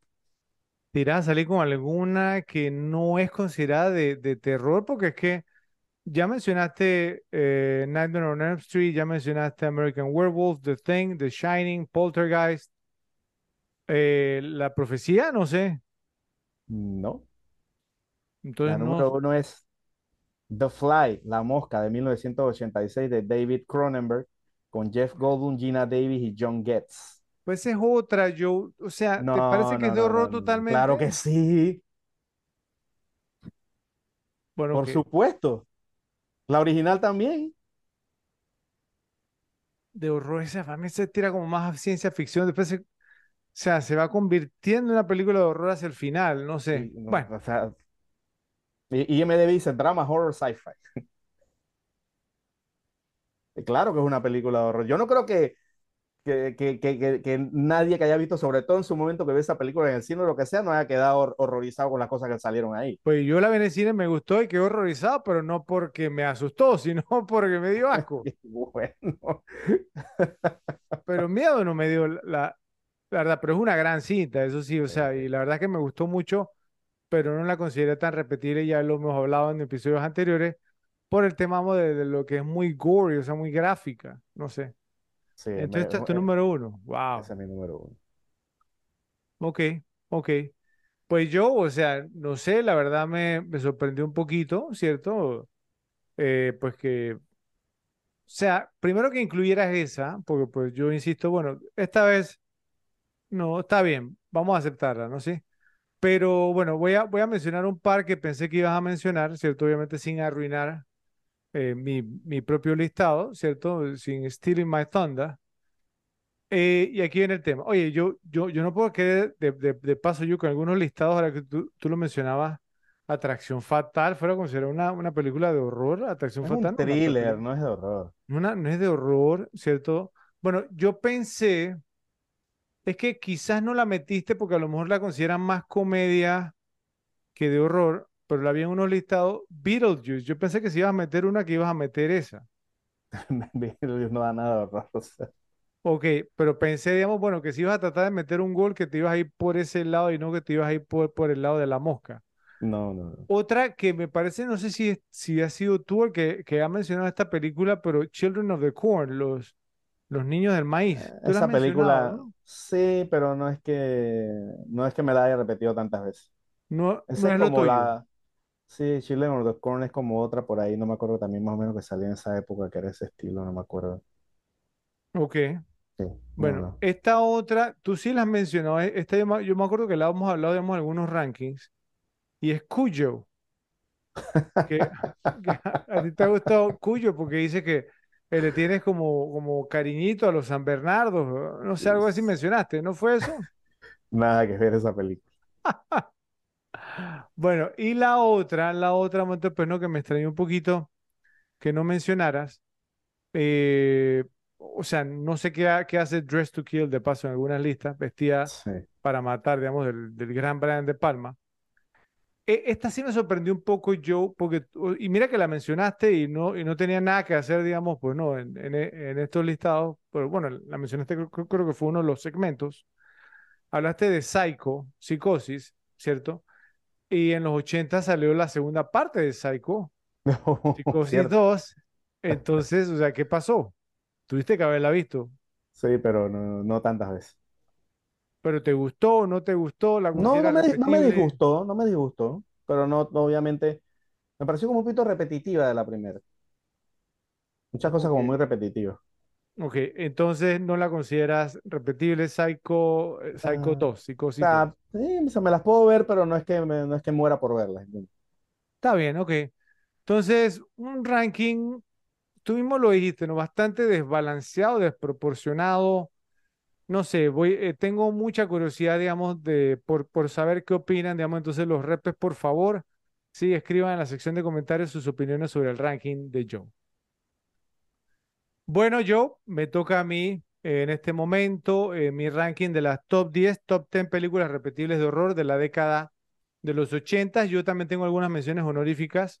Creo que aquí, Joe, vamos como a ver la diferencia, vamos como en los gustos, ¿cierto? Por- porque de entrada, digamos, pues no, en menciones honoríficas yo tengo, digamos, una, también otra comedia, sí, o sea, una, una comedia, digamos, de horror, pero que sí tira, digamos, un poquito más hacia el horror que la comedia, y es Vamp, Vampiros de 1986, de, de Richard Wenk, con Chris Makepeace, Grace Jones, Didi Pfeiffer, la hermana de Michelle, que también muy linda, ¿cierto? Robert Rustler y Gidi Watanabe, que es un actor, digamos, pues que a mí siempre me gustó mucho en los 80 japonés. Sí, esta película es muy, muy divertida. Ah, La película empieza como, sí, como una pe- película, como si fuera una cinta de road trip, ¿cierto? Que son dos amigos universitarios que tienen que meter, digamos, a Watanabe, porque él quiere, digamos, entonces ir con ellos, él no es muy popular, tiene, digamos, un buen auto, tiene dinero, entonces lo llevan, ¿cierto? Y pare- pareciera que fuera como una pele- película road trip y de repente quedan metidos como en una dimensión distinta, entonces entran a un, como un strip club, ¿cierto? Un club de striptease o un table, como le dicen en México, y entonces ahí empieza el tema, ¿cierto? Sale Grace Jones, digamos, como una stripper y bueno, el tema, vamos, ahí tiene que ver esa pel- película, es un trip, ¿cierto? Eh, pero no entró, digamos, en mi top 10. Otra mención honorífica. Mira que yo no sé si tú has visto esta yo, pero esta película a mí, yo la vi, digamos, cuando era chico y después la vi un par de semanas. A mí me friqueó esta película bastante. Y si tú buscas el nombre de la película por Google y ves algunas imágenes, te das cuenta que es bien, bien creepy. Se llama My Bloody Valentine, San Valentín Sangriento. No sé si la conoce, de 1981, de George Mihalka con Paul Kellman y Neil Affleck, que no sé si tiene un parentesco como con los Affleck. Pero ¿la has visto esta, yo? La he escuchado, más no la he visto. Sí, esta película, o sea, es, es una pesadilla vuelta a realidad, ¿cierto? Es lo único que voy a decir, digamos, una buena cinta, digamos, de, de, de terror. Eh, no entró, digamos, o sea, a- me, o sea, me friqueó bastante, ¿cierto? Eh, eh, no entró, digamos, en mi listado, pero sí me la he visto algunas veces, muy recomendable. Eh, otra mención honorífica, no sé si habrás visto esta yo, porque estábamos contrario a la anterior, sí tuvo, digamos, una rotación fuerte por cable TV y se, ya, se llama April Fool's Day, Inocentada Sangrienta de 1986 de Fred Walton, con Deborah Foreman y Thomas F. Wilson, que hace el papel obviamente de Biff en Volver al Futuro. ¿Has visto esta? No me suena. Tampoco no es, digamos, como una, eh, esta sí la puedo con- contar, digamos, pues es, digamos, pues como una chica, ¿cierto? Que invitamos a sus amigos como un fin de semana, como en su casa de campo, ¿cierto? Entonces como el Día de los Inocentes, entonces pareciéramos como que todo fuera como una broma, si me voy a entender, eh, por el Día de los Inocentes y demás, pero al final resulta que no, y entonces no se sabe si ella está involucrada en el tema o no, ¿cierto? Si es un tema de venganza, porque los otros, digamos, le habían hecho cosas que ella resentía. No voy a decir mucho más, ¿cierto? Pero una cita, digamos, entonces sumamente interesante. Eh, como las películas de, de, horror, pues siempre, si buscamos la calificación, no siempre van a tener las mejores, pero es interesante, es diferente. Eh, y esta yo, mira, mira que yo casi meto en mención honorífica a Friday the 13th, la primera parte que yo de 1980, pero es por eso, o sea, y al igual que tú, yo dije, bueno, no voy a meter, digamos, más de dos de, de una serie. Entonces, como ya tengo, digamos, entonces una en el ranking, esta, digamos, entonces la, la, la metí en menciones honorífica. Esta creo que una de las peores de la serie, me parece a mí, como película, pero una de las que más me vi por el momento como que salió, que era 3D, ¿cierto? Y la daban a cada rato. Y es Friday the 13th Part 3, Viernes 13 Parte 3 de 1982 de Steve Miner, con Dana Kimmel y Catherine Parks. Esta, digamos, es la, la que es en 3D, que él disparamos como el, el arpón, digamos, pues no, la, sí, a, a, la, a, la, cámara, ¿cierto? O sea, e, esta, esta la daban, o sea, todo, durante todos los 80, ¿cierto? Entonces la repetían a cada rato. Entonces, y, y, y, tenía como muertes muy, muy creativas, ¿cierto? O sea, que si el arpón en el ojo, ¿verdad? No, no, no me acuerdo cuál fue que hubo una, como que él le apretó la cabeza y no me acuerdo si fue esta o fue en otra, pero sí, ya uno se, se va confundiendo porque fue, fue, fueron tantas, pero esta fue en menciones honoríficas y fue como, como Jason, digamos, pues como en, ¿sí? O sea, entrando, digamos, como en calor, ¿cierto? Y la, la próxima que mencione esa, ya el tipo está en todo su apogeo. Viene el top 10, Joe. La número 10. No sé si tú has visto esta, tú nunca mencionas estas, estas películas a veces mencionas, digamos, al director, pero lo, lo mencionamos por, por una película en particular y no por otras, porque ha hecho varias. Y es Christine de 1983 de John Carpenter, el director, con Keith Gordon, John Stockwell, Alexandra Poe y Harry Dean Stanton. ¿Has visto Christine? ¿Te gusta Christine, Joe? Sí, pero no me gustó esa película. ¿Por qué no te gustó? Si viene de una novela de Stephen King. ¿No eres fanático de Stephen King? No, no me gustó. No soy fanático de la película. Ok, ¿eres fanático de la novela al menos? Tampoco. Tampoco, ok. Bueno, como tú sabes, digamos, pues yo sí, o sea, he sido fanático, digamos, de, de Stephen King. Esta película yo me la vi, no voy a decir, digamos, pues no como una gran cinta, si tú tienes algunas cosas inverosímiles, pero Alexandra Paul, digamos, aquí se veía muy linda, que después apareció en Baywatch. Eh, John Stockwell también, pues, ¿no? Se le conoció, porque creo que hacía el papel, digamos, de en Top Gun, el, el primero que salió, que se puso nervioso al inicio de la película, Ajá. ¿cierto? Era él. Eh, Keith Gordon, que después, después salió en Back to School con Rodney Dangerfield, ¿cierto? Y salió en otras pe pe películas y después se volvió un director, digamos, muy bueno. Eh, y bueno, pues no una película, o sea, pues no es interesante, vamos a llamarlo así. Lo, lo, que pasa es que eh, esto lo hablamos en el episodio de The Shining y el de Misery también, que no todas las novelas de Stephen King, digamos, o sea, pues tradujeron, digamos, a buenas cintas, pero este no es un ranking de buenas cintas, este es un ranking de cintas repetibles. ¿Ok? La número 9. Concordamos por una vez, Joe. O sea, digamos en... No, no creo que no en, el, en, en la ubicación, pero por lo menos sí en mencionarla en el ranking. Pet Cemetery. Cementerio de Mascotas de 1989 de Mary Lambert con Dale Midkiff y Fred Gwynn. ¿En qué posición la tenías tú? La tenía en menciones, pero pasó a 10. Ah, bueno, ok. Entonces estábamos ahí cerca. Pet Cemetery, como tú mencionaste, fue totalmente, digamos, un fenómeno cultural, cierto. La novela había sido popular. La película sale, fue taquillera, tuvo número uno en taquilla como tres, cuatro, cinco semanas, no me acuerdo. Eh, o sea, eh, gustó mucho. Después yo la vi, me gustó, pero como dices tú, no envejeció muy bien el concepto. El remake no le ayudó tampoco. Bueno, aunque debió haberla ayudado porque fue muy malo. No me, no me acuerdo quién, quién, actuaba en el remake. ¿Tú te acuerdas? No, no me acuerdo quién actuaba. Lo que me, lo que me, acuerdo fue de la secuela, que la secuela la había en el cine, de hecho, con, pues, con, con el grupo de amigos que, no, que, que somos fanáticos de las, las horror comedias.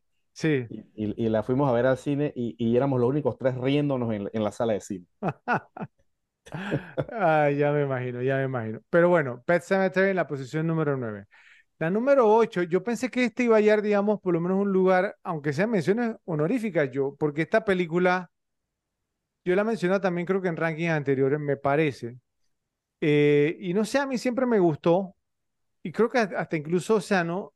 Eh, creo que después de la primera, esta es la que más me gusta de, de esta serie, y es Halloween 2 de 1981 de Rick Rosenthal con Jamie Lee Curtis y Donald Pleasant, que es como eh, la misma noche, o sea, es estas secuelas, digamos, o sea, que, que te dice qué pasó justo después, ¿cierto? O sea, pues no, que, que, que o sea, pues no, que eh, meten, digamos, pues no, al personaje de, de Jamie Lee, digamos, entonces al hospital y entonces eh, incluso tienen, digamos, pues no, en una, está en una morgue, algo así, entonces entra Mike, Michael Myers y entonces empieza a arrasar con el hospital, ¿cierto? O sea, tiene escenas, digamos, muy, muy icónicas también de, de muerte. Eh, o sea, ¿no? Eh, eh, y yo creo que, digamos, que esta, o sea, digamos que sí establecemos también al personaje bien, ¿cierto? Como en su apogeo, y luego cometieron el error, digamos, que en la tercera no hubo Michael Myers, se fueron con una cosa de... ¿Tú Sí, has sí, visto la sí. tercera, yo? Sí, sí, sí, como que se, el- se pasan el canon por... no, no sale Michael Myers. O sea, Sí, es un tema como de un pueblo que sale un comercial de que Happy, Happy, Halloween, Halloween. eh, Y uno dice, ¿qué es esto? Y, uno, y unas calabazas ahí. Y tú dices, ¿qué, qué, qué es esto? ¿Dónde está Mi- Michael Myers? Esa fue una de las grandes Sí. decepciones que me llevé yo con Halloween 3, yo. La verdad, la verdad. Después de la 2 que me gustó mucho. Bueno, la número 7. Yo, yo pensé que te iba a mencionar esta también, mira.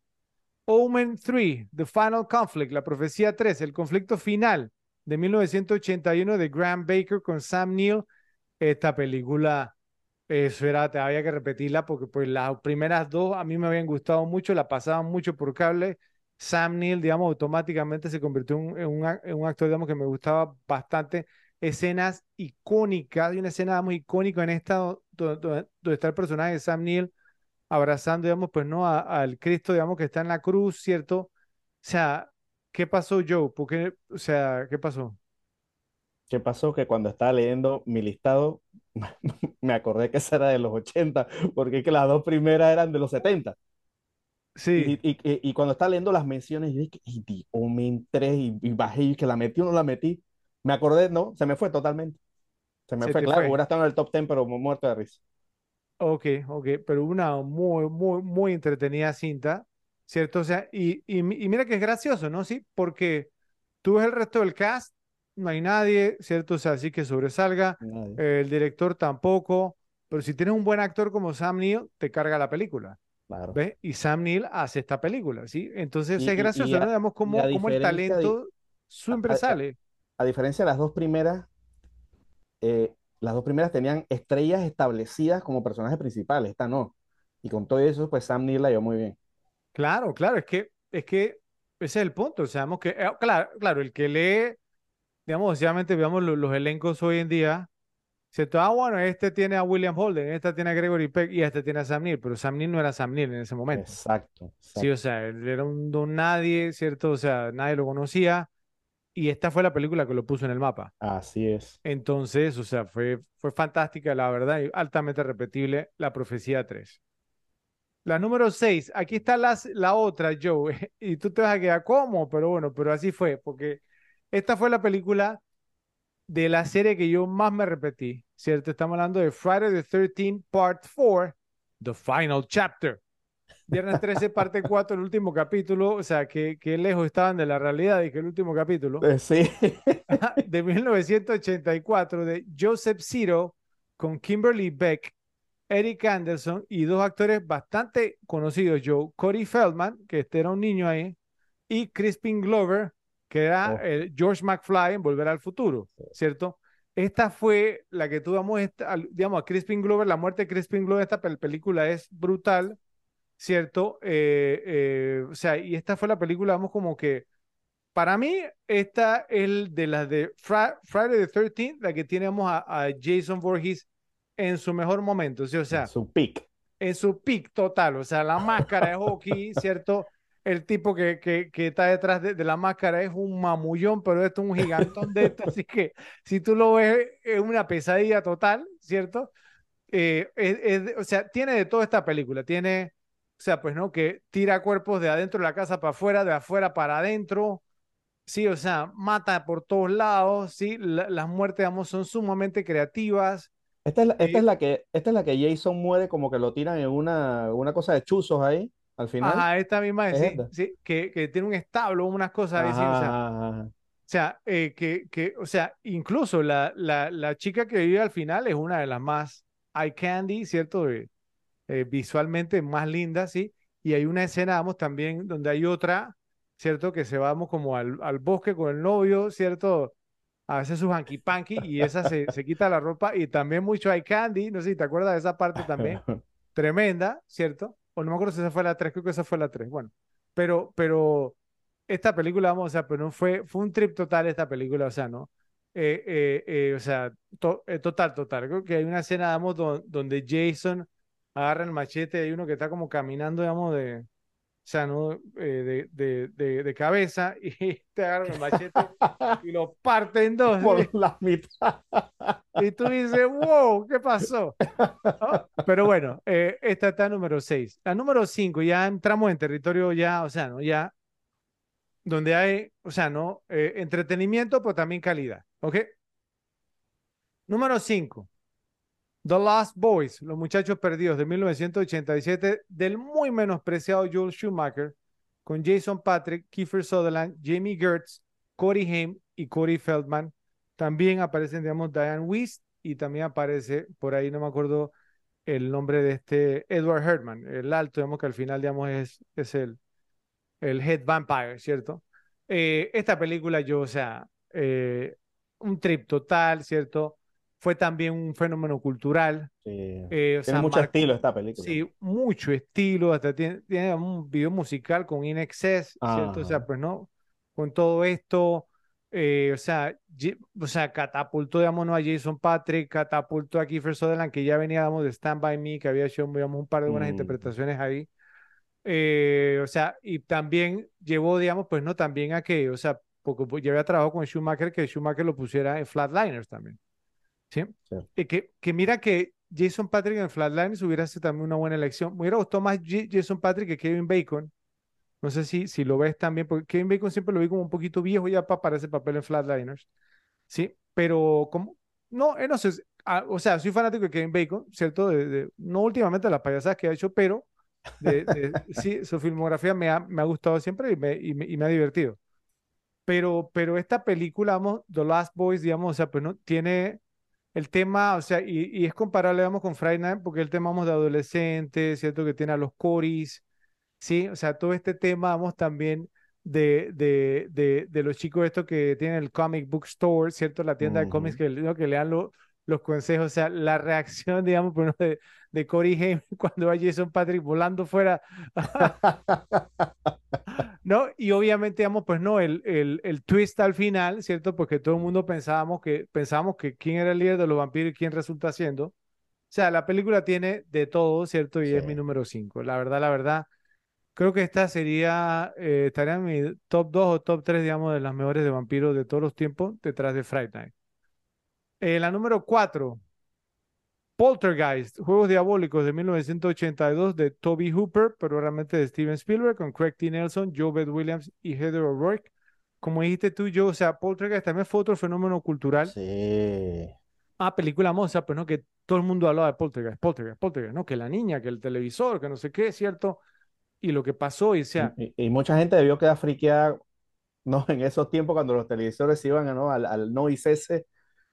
Y el, y el, y el, y el, y el tema de los truenos, yo, ¿tú te acuerdas del tema de los truenos? ¿Cierto? O No, por- brillante. porque es que ese, eh, o sea, el tema de los truenos y del muñeco, ¿sí? Exacto. porque, o sea, e- eso es lo que una buena película, digamos, de terror necesita. Necesita esas, esas escenas icónicas, ¿sí? O sea, pues que, que, que tú nada más las ves, o, o tú dices, oye, mira, que hay una escena que el niño está en su cuarto, en su habitación, ¿cierto? Y entonces empieza entonces a tronar y el papá le dice, cuando suena entonces el trueno, tú empiezas a contar, ¿cierto? Y mientras más cuenta, entonces significa que más lejos cae y el niño empieza a contar y más cerca y más cerca, ¿no? Y entonces eso, y la niña, vamos, entonces con el Y el muñeco, payaso ahí en la silla. o sea. payaso ese, son, o sea, por, por eso te digo que yo estoy siempre he estado muy convencido de que esta película la, la dirigió Spielberg, porque ¿te acuerdas que yo te dicho a ti que, que Spielberg es, digamos, de este, de momentos, ¿sí? Eh, Y Poltergeist tiene momentos. sí, total. Ah, o sea, e- eso es lo que tiene Poltergeist, tiene momentos que son inolvidables. Y Cosa, digamos, porque el remake no, no pudo capturar, ¿cierto? Eso que tiene a Sam Rockwell. Exacto. Pero bueno, la número tres, eh, la que yo considero que es la mejor película de horror, de horror, de terror de todos los tiempos, lo dije en ese episodio. ¿Cuál, cuál dije yo, yo? El resplandor. El Resplandor, The Shining de 1980 de Stanley Kubrick, con Jack Nicholson, Shelley Duvall, Scatman Crothers y Danny Lloyd. Para mí esta es la mejor de todos los tiempos. Esta es la película, digamos, pues, o sea, ¿no? Que, a que te pone los pelos de punta, ¿cierto? Porque combina, digamos, entonces el tema psicológico también. Un- uno de nuestros episodios favoritos, Joe, ¿cierto? Sí. Los invitamos a que lo vean. Eh, o sea, realmente una gran cinta, ¿cierto? Un gran director, y lo hablamos en ese momento, digamos que un director, digamos, de la talla de Stanley Kubrick, que se ha dado entonces en su mejor momento de su carrera, se ha dado, digamos, entonces el trabajo de hacer una película de terror, ¿cierto? Es como, ah, porque hoy por hoy agarráramos, no sé, digamos, a, a Fincher, ¿cierto? O si uno de estos grandes genios, a Paul Thomas Anderson, sí, bueno, aunque ya está un poquito past their prime también, ¿no? ¿Cierto? Habría que pensar, digamos, en otro ahora, pero que hicieran, digamos, entonces una pel- película full de, de terror se- sería súper cool. Un, Eh, De- Denis Villeneuve. Exactamente, sí, eso, como un tema así. Eh, entonces, pero una gran cinta de verdad está en mi posición número 3. Creo que Joe ya sabe cuáles son, cuál es mi top 2. Debería saberlo. Por lo menos, ¿cuál es la número 2? Dime. Mm. Bastante predecible, me, me The parece. Thing es una. ¿Cuál? The Thing. The Thing está en la posición número 2. La Cosa o La Cosa de Otro Mundo de 1982 y John Carpenter con Kurt Russell, Wilford Brimley, T.K. Carter, Keith David y Richard Mazer y hay otros más. ¿Cierto? Esta película, o sea, es... Si tú necesitas una pe- película para, no sé, no quieres salir un viernes en la noche, estás con tu pareja, ¿cierto? Y quieren, digamos, ahí, sí, abrigarse, ¿cierto? Una buena cobija, coges tu popcorn, ¿cierto? Tu- tus palomitas, tus crispetas, lo como le llamen, ¿cierto? Esta es la, esta película, esta película, sí, porque es que, o sea, todo el tono, ¿cierto? O sea, pues todo lo que te dan, todo lo que te dan, o sea, la película, vamos a, pues es, es una gran cinta, ¿cierto? Los efectos prácticos han envejecido bien, hay gente que dice que no, para mí sí, eh, eh, o sea, y simplemente, vamos a, pues no es, es de esta cinta, vamos a, pues no, que, donde, bueno, van eliminando ciertos personajes y tú no sabes quién es, ¿cierto? O sea, y cualquiera puede ser la cosa. Pa- Paranoia total. ¿no? Sí, sí, es que, y tú, o sea, no, no, no, y aun, con- aun cuando la has visto, o sea, pues no, no es que, y el tema del perro, ¿cierto? No, es que todo, todo, todo, todo, esta película, o sea, yo no puedo creer que esta película fracasó cuando se, se, se estrenó en taquilla, yo no, no lo puedo entender, yo no No, lo The, puedo Show-. The Shawshank Redemption también. Increíble, es increíble, la verdad, la verdad. Bueno, y mi número uno, ¿cuál es Joe? Creo que tú debes saberlo. Hombre lobo americano en Londres. An American Werewolf in London, un hombre lobo americano en Londres de 1981 de John Landis con David Naughton, Griffin Dunn y Jenny Agutter. No sé, esta película desde la primera vez que yo la vi, al igual digamos que, que, que Joe, eh, o sea, pues siempre tuvo esa conexión conmigo. El tema, digamos, pues no, de las transformaciones, digamos, que tiene esta película, el tono que tiene, el toque exactito de comedia que es muy poco, pero me encanta las actuaciones, ¿cierto? Y eso pues que digamos que ninguno realmente pasó, digamos, a mayores. David Naughton tuvimos su momento, un poquito, un par de películas más, pero el tema de los efectos prácticos, o sea que realmente, o sea, no sé, también esta película es de momentos, eh, conectó mucho conmigo, o sea, pues no, digamos, incluso la banda sonora, Bad Moon Rising, ¿cierto? De CCR. Eh, no, eh, no sé, simplemente todo el tema, vemos como que fuera en Londres, que fuera diferente, la escena, vamos, en el, en el, en el metro, en el subterráneo, sí, o sea, todo. Bueno, Griffin Dunn, creo que fue, entonces, pues como el que más se benefició de, de esta cinta, ¿cierto? Obviamente, pues, ¿no? Y que, que armó, digamos, como la mejor carrera del, del grupo, aparte de Landis, pero ya Landis ya venía establecido. Pero no, esta película, o sea, si no la han visto, tienen que verla. Para mí, esta es. Está en mi top 2, creo que es mi segunda película, vamos, de la, segunda mejor, en mi opinión, ¿cierto? Eh, después del Resplandor. Y mi favorita de todos los tiempos, esta película, no, que todo, todo el tono, digamos, como empieza, también es de estas, ¿no? ¿Cierto? Como, como, como es que a mí me gusta eso, yo a mí me gusta que las películas empiecen y que vayan al punto. ¿Sí me va a entender? O sea, a menos que seas The Shining, como lo hace The Shining, que te va armando la atención, ¿cierto? Psicológicamente y que la recompensa al final, sí me va a entender, o sea, es, es, es muy buena. A mí, yo odio cuando las películas entonces se toman su tiempo y luego la recompensa no está a la altura, ¿sí? Claro. Y entonces Friday Night, como lo mencioné, y An American Werewolf in London van al punto, ¿sí? O sea, ellos están, digamos, por la campiña, eh, digamos, de Inglaterra, y enseguida, pam, pam, pam, el ataque, digamos, sí, el primer ataque es dentro de los primeros 10, 15 minutos, pum, y empieza la trama, Sí. ¿cierto? Y Friday Night la misma cosa, ¿cierto? O sea, 5 o 10 minutos, ya sabemos quién es quién, vamos. Nada Sí. de misterio. Claro, es que, es que así es. O sea, y, este- y eh, eso, esa es un- una indicación, digamos, de que los que la hicieron creen en el material, ¿cierto? Y confían en el material y saben lo que están haciendo. Entonces, no sé yo si me tienes alguna, algún reclamo, alguna queja.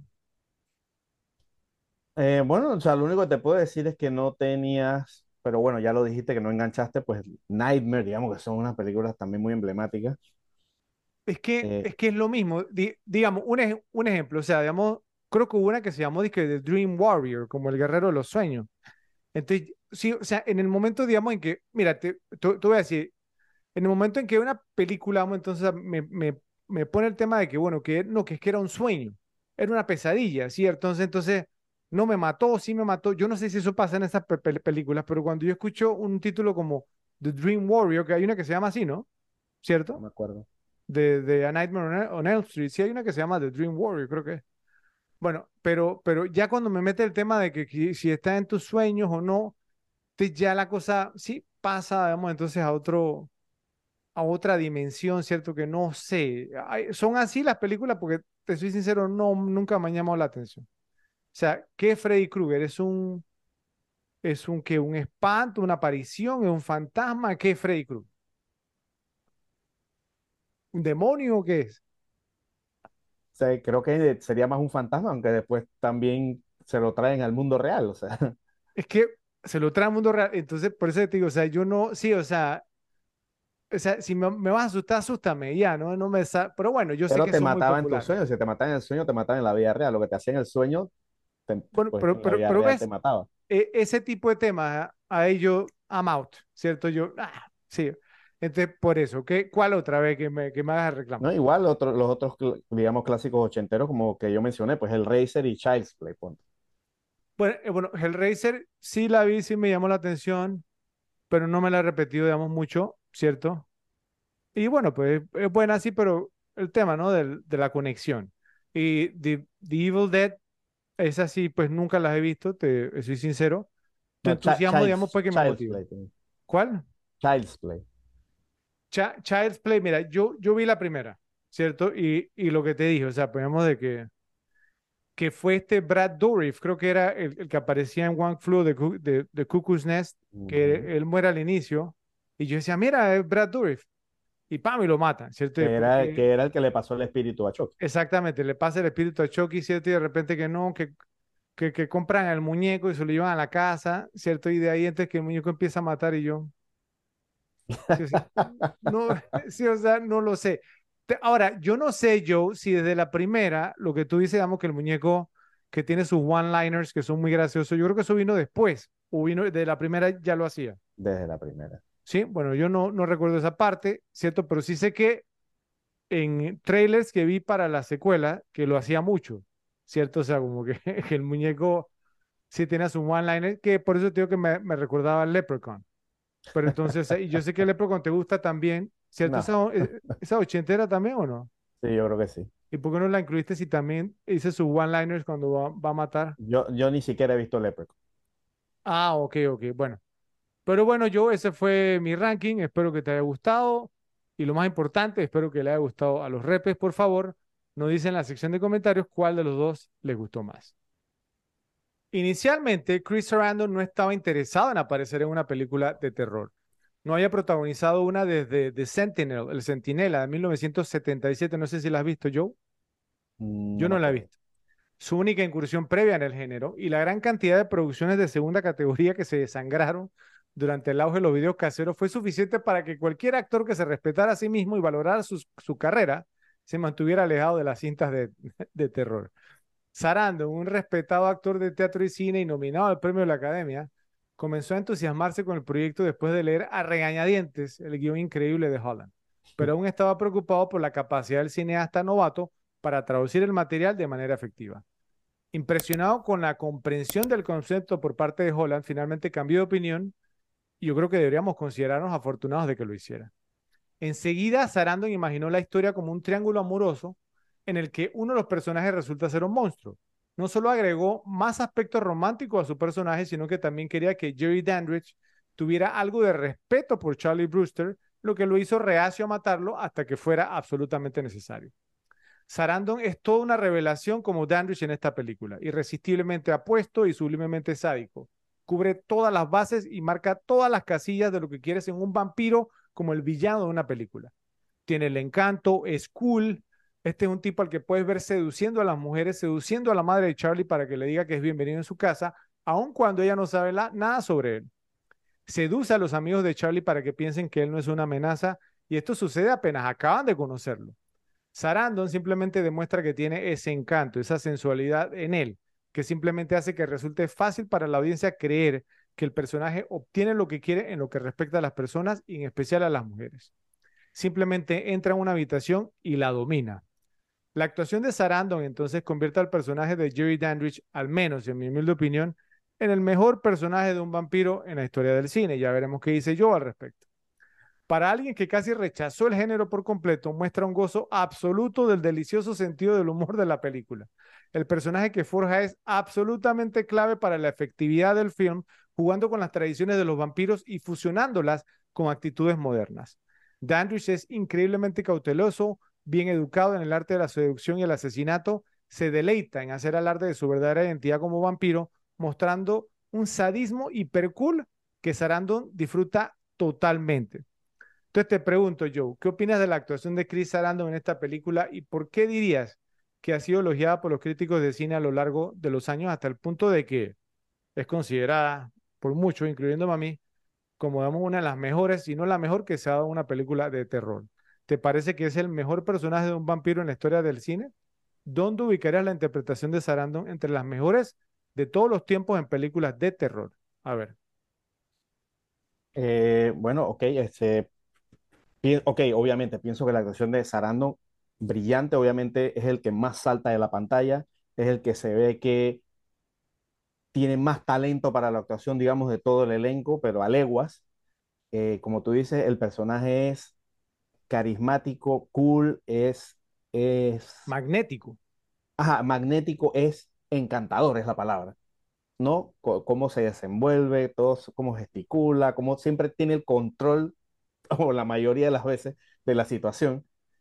Eh, eh, lo maneja de manera brillante, la verdad es una gran, gran actuación.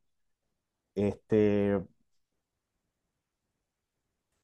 al, al, al, tema de la mejor actuación, wow, es que eso compararlo con, con, tantas películas, yo pienso, no me atrevería a decir que es el, el, el, el top, pero, pero pienso que está, digamos, está en el podio, o sea, está ahí, porque no, no te atrevería a decir que, bueno, está mejor que, entiendo, o sea, porque al final también vámonos un poquito con más o menos con, con las películas que mencioné antes, ¿no? Gary Oldman, pues también fue brillante en Drácula, eh, digamos, no te, no, te, aquí sí no te puedo colar de repente la vampira de Let the One In, que hizo un muy buen papel, porque, eh, no sé, porque es una chica, no sé qué, aunque me parece que lo hizo muy bien también, pero no tenía, digamos, como ese carisma y ese encanto, más que nada una chica, ¿no? Como más introvertida, todo ese tema.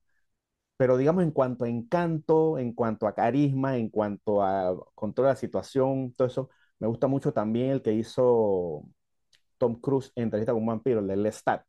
Sí, o sea, o sea, tú, pondrías al Lestat y al Drácula de Oldman al mismo nivel, digamos, de como personaje que, que Jerry Dandridge. Sí, total, total. Total. A Tom Cruise ahí, ni siquiera Brad Pitt, digamos, que era, ¿no? Luis, que era el principal, en teoría. Pero es que Tom Cruise también es un estilo así, es como encantador, tiene los comentarios, los one-liners, y es un tipo con elegancia, ¿no? Que le gusta vivir bien la vida, todo ese tema. Entonces, también me parece un, ¿no? un personaje muy, muy interesante de vampiro. Eh, pero, pero como te digo, o sea, el de Sarandon en verdad es, es, es, es que es cautivante, ¿no? O sea, ver todo cómo, cómo se maneja eh, es, es, fascinante, en verdad.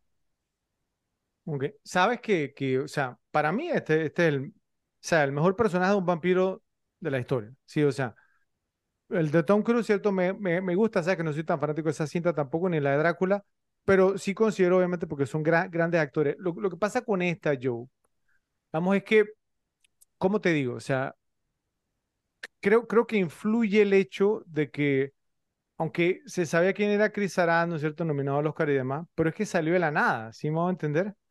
Porque, o sea, no, no pues, como un, un actor, incluso, o sea, su, su- la actuación por la que lo nominaron al Oscar fue totalmente distinta, ¿cierto? Era un tipo, digamos, pues no homosexual, ¿cierto? Que quería hacer entonces el- el la operación, digamos, de cambio de sexo, como le llamaban en ese momento. eh, eh, y era una actuación, digamos, totalmente distinta, era una actuación, digamos, o sea, pues no, que no tiene nada que ver con esta. Sí. Y luego, digamos, de ahí, pues lo demás que había hecho, digamos, había sido pues como que bastante olvidable.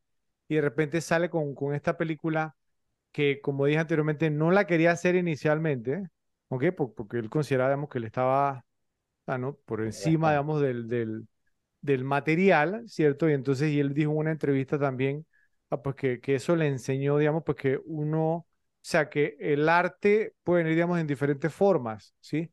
Y que no solamente, digamos, ah, pues no, que los dramas, digamos, pues son las únicas películas que se pueden considerar artísticas. Pero pues, es que la cualidad que tiene Sarandon, como dice esto, es que es, es encantador, ¿cierto? Es magnético.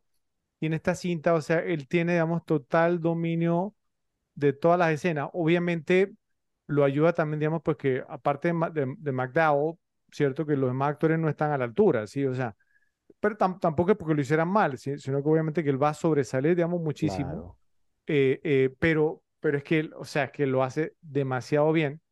Y mira, y, y mira que es gracioso porque, o sea, como te dije, busqué algunas entrevistas también. Entonces, una de las cosas buenas, digo, no, pues obviamente pocas cosas buenas, sí, que pues, se pudieron haber sacado de la pandemia fue que hubo muchas entrevistas por Zoom, sí me hago entender, o sea, por, por, por videollamada y demás. Y digamos, o sea, pues no, eh, los actores, digamos, de Hollywood se vieron como en la necesidad, digamos, de ganar dinero, me hago entender, de cobrar, no podían actuar, no podían hacer esto. Entonces, eh, y, yo me enteré también, digamos, pues ya, digamos, haciendo como la investigación pa- para este episodio, que esta película, obvia- obviamente, pues no me sorprende, tiene un, o sea, una fanaticada tremenda, ¿cierto?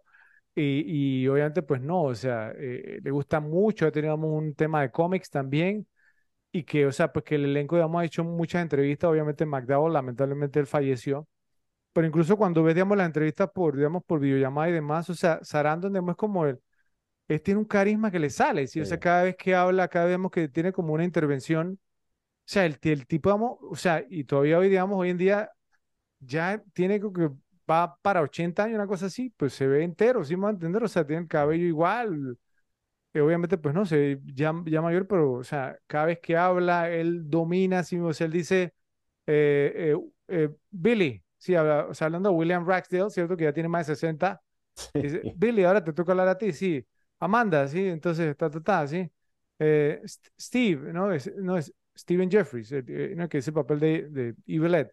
Entonces, él, sí, él tiene total control, ¿sí me va a entender? O sea, había un entrevistador y el entrevistador no decía, parecía que fuera Sa- Sarandon el que entrevistaba. Entonces, un actor consumado, un actor, digamos, que había hecho teatro, un actor, digamos, pues no, que tenía confianza en sus habilidades. Claro. Llega a esta película, ¿cierto? Entonces, lo importante, yo vuelvo y repito el tema del guion y que a él le gustara el guion, y como lo mencioné, pues que él, eh, que él incluyera detalles, porque también Holland inteligentemente, pues lo hemos hablado, ¿no? Que los, los directores le hacen un backstory, o sea, le crean una historia a sus personajes. En esta película, Holland le dijo a los actores, hagan ustedes su biografía, ¿sí? Entonces, eh, o sea, el, el, el, el mismo Sarandon empezó a incluirle detalles al personaje. ¿cierto? Que lo hicieron todavía más interesante, digamos, entonces lo hicieron, digamos, toda- todavía más orientado, digamos, hacia, hacia la parte sensual, ¿cierto? Hacia la parte de la seducción, ¿verdad? Y todos los detalles que él le agregó, digamos, son lo que hacen, digamos, que el personaje sea, o sea, la confianza que se le ve,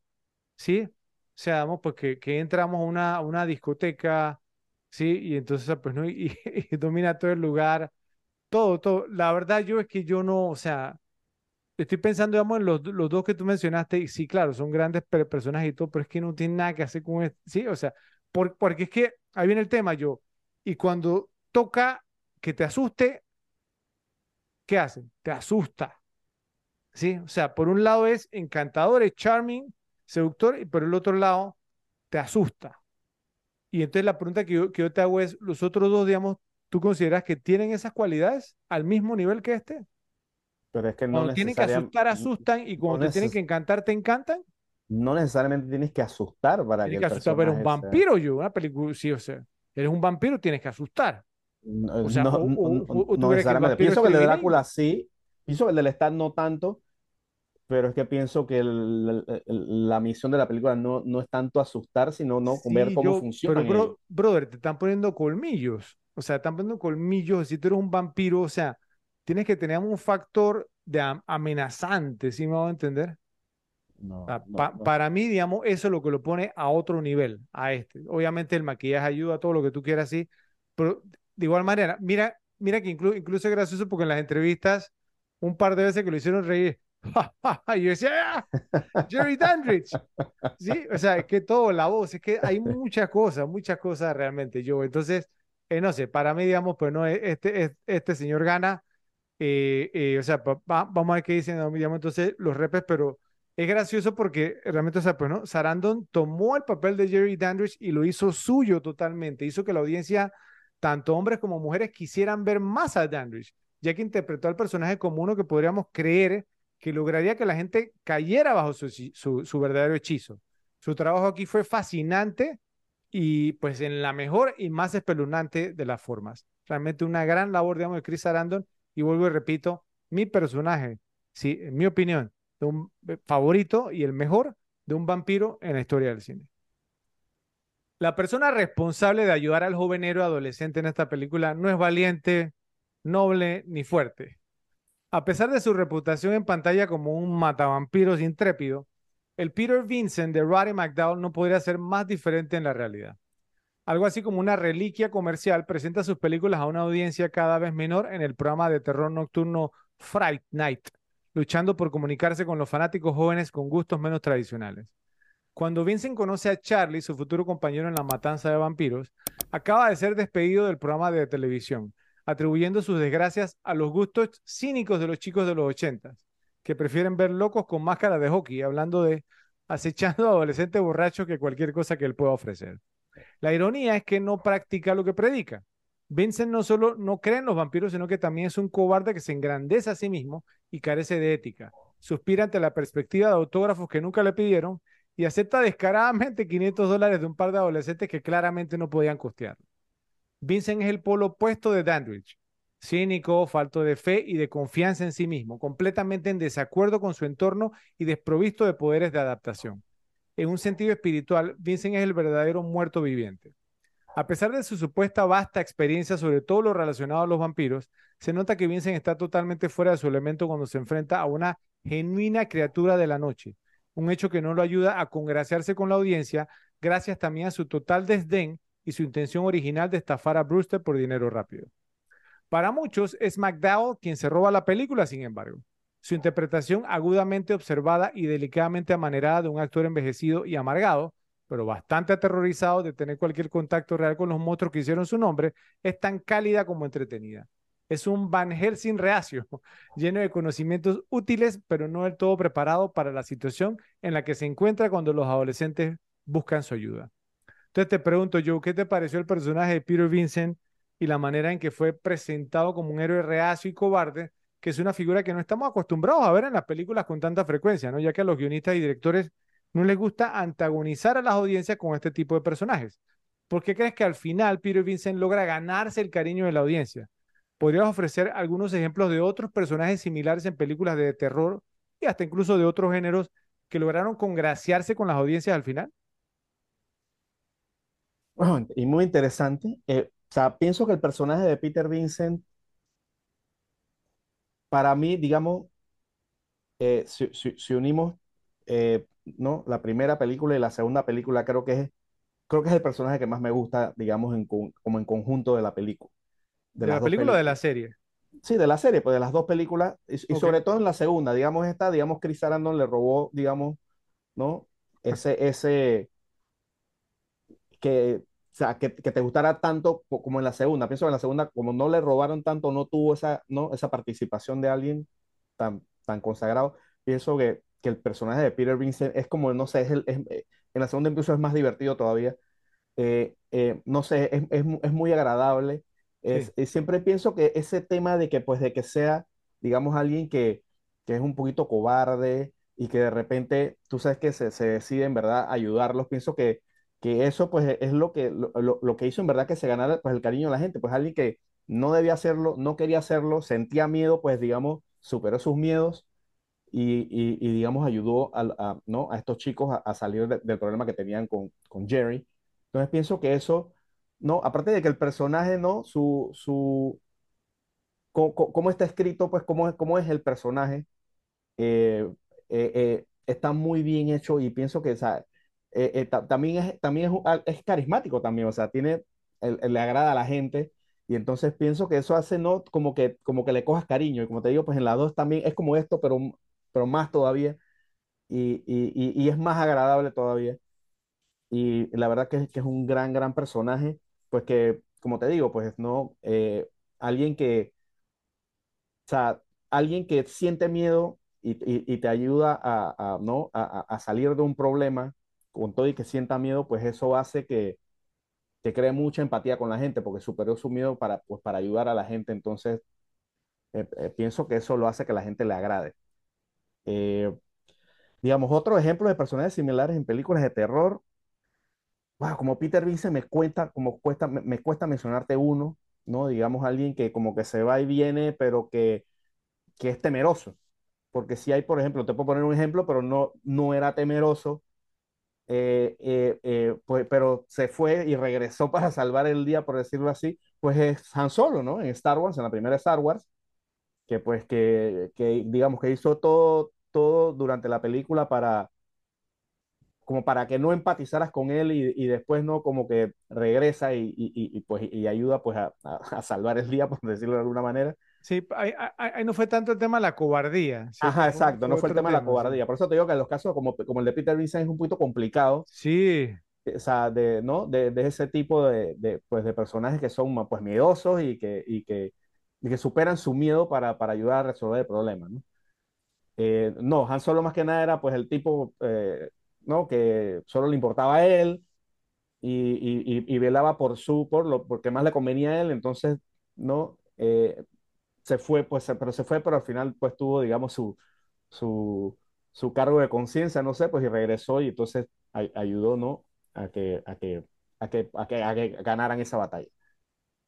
ok, bueno, no, no, sí, digamos, es muy difícil, digamos, encontrar un personaje como este, y yo creo que eso, digamos, lo, lo, lo que hace que Peter, Peter Vincent sea más fascinante todavía, porque lo, lo que yo mencioné, a que el personaje, pues, digamos, es difícil que te agrade al inicio, ¿cierto? Porque primero, digamos, entonces, pues es un fraude, vamos a ponerlo así, sí, o sea, es falso, pues obviamente también, pues, o sea, no puedes esperar, digamos, pues que el, el, la persona seamos como el personaje que interpreta en televisión, ¿cierto? Pero, ah, pues, yo soy Peter Vincent, el gran matavampiro, ¿cierto? Entonces, lo conocen en persona, pues no es un ratoncito asustado, aunque eh, por eso te hablamos, porque era, más que era un buen actor.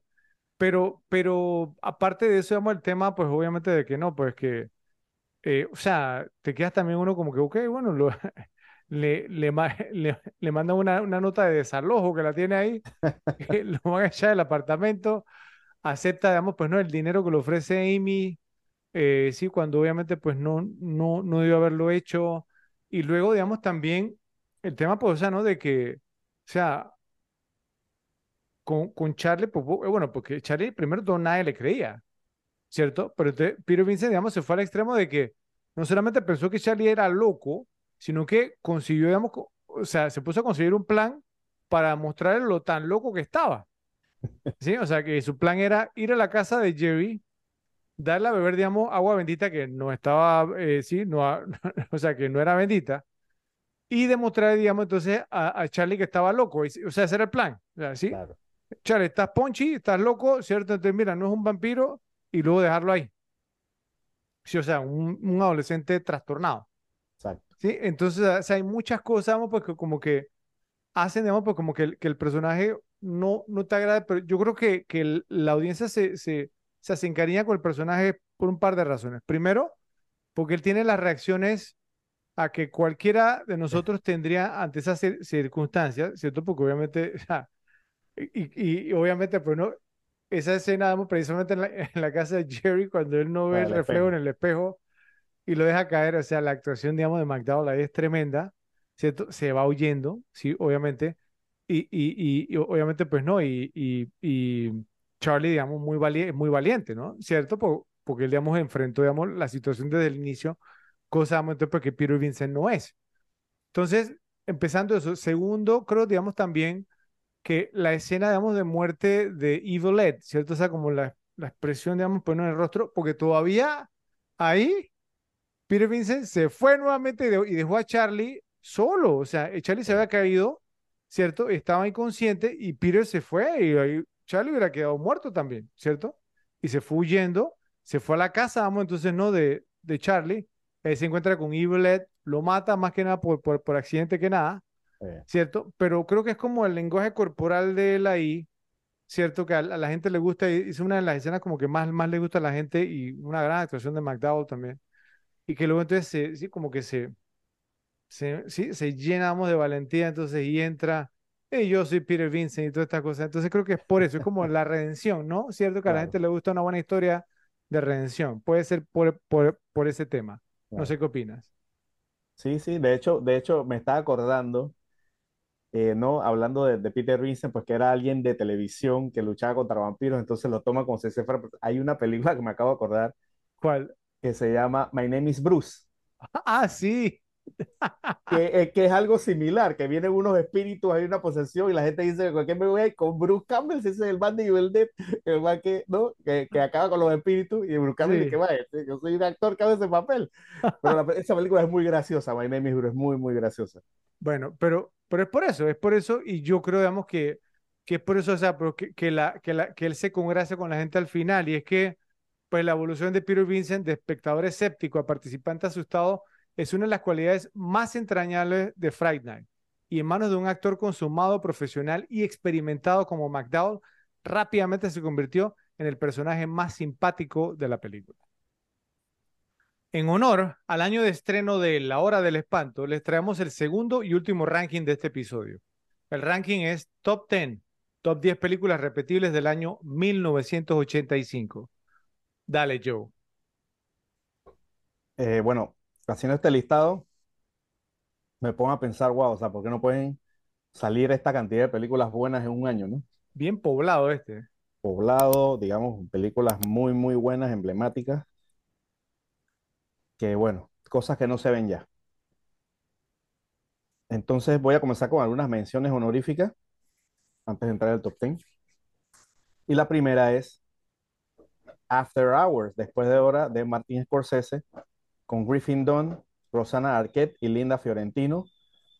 Una película entretenida de Scorsese, que digamos no entra en el top 10 porque de las de, de Scorsese fue, digo, eh, no, no, obviamente no de las últimas que vi, porque, digo, de las últimas que, que vi, porque obviamente Scorsese todavía sigue haciendo buen cine, pero digamos que esta película la ve muchísimos años pues, después que, de su estreno. Y me gusta, pero no es de las que más me repito la filmografía de Scorsese, pero es una gran, gran película y merece pues ser mencionada. Ok, te voy a preguntar, es una de las que menos te gusta de Scorsese, ¿cierto? Porque, De las que menos me repito, bueno, eh, no te la repites porque no te gusta tanto, entonces. Bueno, pero me la repito. O sea, si no me gustara tanto, no, no me la repito, pero sí me la repito. ahora, pero diría, digamos, que es como la, la película. ay, o sea, obviamente para mí la peor de Scorsese fue Bringing Out the Dead, no sé qué le pasó ahí. Sí. Pero, o sea, a- bueno, a, a mí esta película me encanta, ya lo vas a ver ahora, pero no sé, o sea, considera que es como la, una, un, o sea, como que más se desvía de lo que ha hecho De, Scorsese de en su su carrera. estilo, claro, de su estilo. Porque hasta, hasta The King of Comedy tiene como un toque, se le nota más el toque a Scorsese que a esta.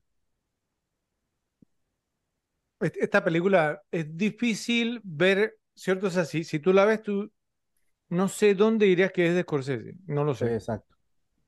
Sí, muy, dif- muy diferente. Eh, pues otra mención honorífica, ya la hemos metido ya en, en, digamos, en varios rankings, pero pues con la cantidad de grandes películas de, de, de, de este año, pues no entró en el top 10, pero es una gran película. Y es Cocoon, de Ron Howard, con Dom Amici, Steve Guttenberg y Brian Dennehy, pues lo hemos dicho, una gran película este año. De, de, o sea, la, la película tiene que ser buena cuando es de ciencia ficción y a Fred le gusta. Sí, muy buena. Muy, muy buena, muy interesante, ¿no? Muy, no sé, es como de esas películas y muy humana, pues todo el tema este, pues del asilo y ese tema, eh, pues y lo que hacía todo el tema de lo- los extraterrestres con ellos ahí, ¿no? Me, me acabo de percatar, Joe, obviamente, pues digo, ¿no? yo, yo, yo la tengo, o la voy a mencionar, pero me acabo de percatar de que Cocoon, digamos, la hemos mencionado en varios rankings ya, Sí, pero habrá personas que no la habrán visto o, o no la han visto, entonces, y no, y no sabrán de qué se trata. Era, bueno, Cocoon, es como el, ¿sí? Bueno, e- el- es un tema, digamos, pues de que, o sea, que, que un, un- o sea, que supuestamente, ¿no? Sí, o sea, pues que encuentran unas personas, ¿cierto? Que contratan, digamos, un capitán de barco, encuentran, digamos, como estas, ¿cómo le llamarías tú, como, Joe?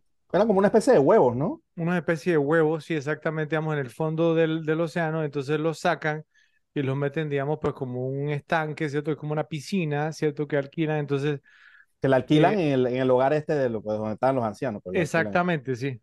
Eh, no, no, no era en el hogar, o sea, los ancianos se, se metían, digamos, Ajá, se metían en la piscina, correcto, clandestinamente, en esa digamos, a, a donde estaba la, la, la piscina. Cierto, cierto. Entonces, los ancianos, digamos, entonces, pues, o sea, se metían en la piscina, entonces, eh, resulta obviamente, porque todo el tema paranormal, ¿cierto? Que eran extraterrestres, y que obviamente los ancianos, digamos, entonces empiezan a, re- a, a rejuvenecerse, es como si fuera la fuente de la juventud. No, no, no físicamente, sino no, no, no, si- sino en cuanto a energía, sí. energía, claro. Físicamente, seamos, o sea, pues, ¿no? Se, se, se mantiene igual físicamente, o sea, en su apariencia, pero actúan, digamos, o sea, pues, ¿no? Como Hay si tuvieran va 20 años. bailando breakdance, ¿cierto? O sea, escenas muy, muy buenas, una película muy divertida, Sí, muy bien sí, sí. hecha, de Ron Howard. Entonces, o sea, para los que no la han visto, que piensen, digamos, que, o sea, que vean, o sea, si ven el póster, digamos, no, no dice mucho, pero es una muy buena cinta. Sí, total. Pues, y eh, la última mención honorífica que tengo también mencionada en- por ahí en un par de rankings. De hecho, me la volví a, me la volví a ver hace poco tiempo. The Year of the Dragon. Le- la traducción, Manhattan Sur, el año del dragón. De Ahora, Michael me extraña que esa la, la metiera porque yo la incluí en un ranking anterior y tú no. Pero en anterior yo sí lo había metido, en uno anterior al tuyo. De Michael Cimino con Mickey Rourke, eh, John Lone y Ariane, ese es su nombre, de la actriz, Sí, la, la la, asiática, sí, la que era la periodista, ¿no? muy bonita. Sí, muy bonita. Pues una, una, una, una película muy entretenida, y esta fue una película también que por primera vez la vi en televisión un día que la estaban pasando, y no sé, y me enganchó una vez, pues todo el tema de la investigación, de, de la mafia y todo, pues todo, todo cómo estaban ahí, ¿no? En componenda también, incluso con la policía, es una, es una película muy interesante, pues de la época, la verdad que muy recomendada. Entonces entramos al top 10.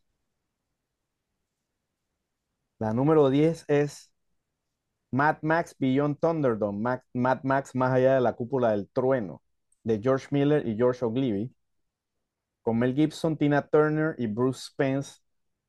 Pues en su momento fue, ¿no? El final de la, de la trilogía de Mad Max ya venía pues con toda la fanaticada de las que pues nos gustó, no todo, las dos primeras. Sí. Eh, y es una película, es una película interesante también que, que, que, que introduce un par de personajes que no habían salido también, que son como bastante emblemáticos de la película. Eh, muy interesante y muy, y muy, y muy interesante, pues, ¿no? Y muy bien hecho el, el- el cierre de ese personaje, por el personaje hecho por Mel Gibson, ¿no? El, el- original. Ok, te, te tengo una pregunta, Joe, porque Master yo, Blaster es el personaje, me está tratando de acordar. Ya. Master Blaster. yo, yo vi esta película, obviamente es cierto, y, o sea, que pasa lo siguiente conmigo, ¿no? O sea, obviamente no está en mi listado, es por eso que lo quiero mencionar ahora, ¿sí? Y es que, eh, ok, con Mad Max, la primera, mm, la segunda, wow, me encanta. Y la tercera, ah, ¿cierto? Entonces, no sé, o sea, creo, creo que la tercera, como que intentaron demasiado, sí, o sea, metieron, digamos, digamos un ejemplo, el tema de Tina Turner, sí, este, este tipo de cosas, sí, o sea, como que se fueron mucho, o sea, por ese lado, entonces, no sé, esta película como que tampoco nunca conectó tanto conmigo. La segunda para, para mí es la mejor. ¿Cómo la rankearías tú, esa trilogía? Sí, precisamente, o sea, la, segunda para mí es la mejor, la, después sería la primera, después sería la tercera, pero igual, pues es una película que me, pues, he visto varias veces, de hecho, pues te, tengo la colección. Y, y, y, no sé, me parece interesante y, y, vuelvo al tema. Esta película pues tiene algo que, que, que, que, por ejemplo, que son ciertos personajes que me gusta repetírmela por ver esos personajes en la película. Eh, y, siempre me, me, me, parece interesante, aunque sí, estoy de acuerdo, pues que de las tres, digamos, es, es, es digamos, la, es la inferior de las tres, pero, pero digamos, como un todo, o sea, siempre, pues yo me tengo, o sea, siempre que me veo estas películas, trato de verme las tres, entonces siempre me la voy a estar repitiendo. Es más, creo, creo que me gustó hasta más la canción de Tina Turner, que tampoco es una gran canción, que digamos, We Don't Need Another, We don't need another Hero. Esa, pero, pero no, aparte de esta película, yo me la vi una pues vez. Esa tú la cantabas en el karaoke, ¿cómo es no, no, no, no, no, no, no, no, eh, no, no, no, no, no, pero, pero, o sea, yo me la vi una vez, yo dije, ok, y ya, y sabes que no, y la va mucho por cable, ¿eh? Hey, Master Blaster, man. Uh, Master Blaster. ok. La número nueve a lo mejor te sorprende porque piensas, porque sabes que este director me gusta, pero, pero es que las otras no tienen, tienen más factor de repetibilidad. Este director tiene tantas películas que bueno. Pista, pista. Eh, hmm. Sale, sale un actor que sale en Do the Right Thing. no es Samuel L. Jackson. No un actor que sale en Do the Right Thing, Giancarlo Esposito. No, era el dueño de la pizzería. Dani Aiello de 1985. Ah, pues ya vas a buscar ya está. No, no, no, no lo estoy buscando, estoy, estoy, estoy para decir mi listado. Eh, Dani Aiello en 1985. No, no, no, creo que estés tu listado porque tú no, eres, fan, De, tú no eres fan del director. Okay. Dani Aiello en 1985, no, no, no lo tengo. Ok. La número 9 es The Purple Rose of Cairo, la rosa púrpura del Cairo de Woody, Allen, con Mia Farrow, Jeff Daniels y Danny Aiello. Mira que ni siquiera sabe que Danny Aiello salía ahí. Es una película muy divertida, un concepto muy interesante. No sé si sabes de qué trata, pues un, pues, te están Déjame una preguntarte, o sea, no, o sea, nunca la he visto, pero he visto, digamos, como una vi una escena donde, o sea, que este Jeff Daniel está como una película blanco y negro y se sale de la película. Se sale de la película. Y, para andar con Mia Farrow o algo así. Sí, es eso. Ok, ¿y ahí qué pasa entonces? O sea, ¿la película trata sobre eso, de que él sale de la película y, y el resto de la película es él? ¿O eso fue una parte nada más? Eso fue más o menos el principio. Ah, ok. Eso entonces, es que ahí se, sí, entonces ahí se comienza o sea, todo el tema de que obviamente todo el tema de la enamoramiento, pero es un tema de que él también es como un tema como esto, porque es un actor que, ¿no? Que se sale, cuando sale la película está como un papel, ¿no? Y entonces, o sea, no, no, es que no, no lo quiero contar porque es como demasiado Es como, es como The Last Action Hero, entonces. Es un estilo así, pero mejor. Ok, eh, ¿y por qué se llama The Last Rose of Cairo, la, la rosa púrpura del Cairo? The Purple Rose of Cairo. Sí, bueno, The Purple Rose of Cairo. ¿Por qué se llama así? Sí, era un tema como con la película. Oh, no, espérate, es que no me acuerdo de ¿Es en el Cairo la película? Era algo así. no, no, pero, la trama de la película es en Egipto ¿o qué? No, no, no, no, no, no, es en Nueva York. ¿Y, y, entonces? bueno. Sí, bueno. Dale, ok. Ok. Entonces, esa es la número 9. La número 8, obviamente tengo que colar aquí. Ran de Akira Kurosawa, con Tetsuya Nakadai y Akira Terao, ¿no? Una adaptación de King Lear de William Shakespeare, hecha eh, pues en, versión japonesa, con, pues en vez de, digamos... No puede ser yo, no puede ser. ¿Por qué todo esto Ran? No, no la he visto. Entonces, ¿qué estás hablando? O sea, Porque está, o sea, que haya la manera de meter una japonesa. es un peliculón, brother. Vamos a ver. 8.2 sobre 10. En el Japón medieval, un anciano eh, retirado le, le pasa, vamos, entonces el imperio a sus tres hijos. Correcto. El, ¿sí? Ok. Sí, que Kurosawa adaptaba bastante a Shakespeare, pero obviamente lo hacía su versión japonesa, eran shogunes, digamos, en vez de, de reyes número o todo el tema. 136. Ahora, ¿está más alta o más baja que Yojimbo? Yo, Yojimbo estaba más alta, ¿no?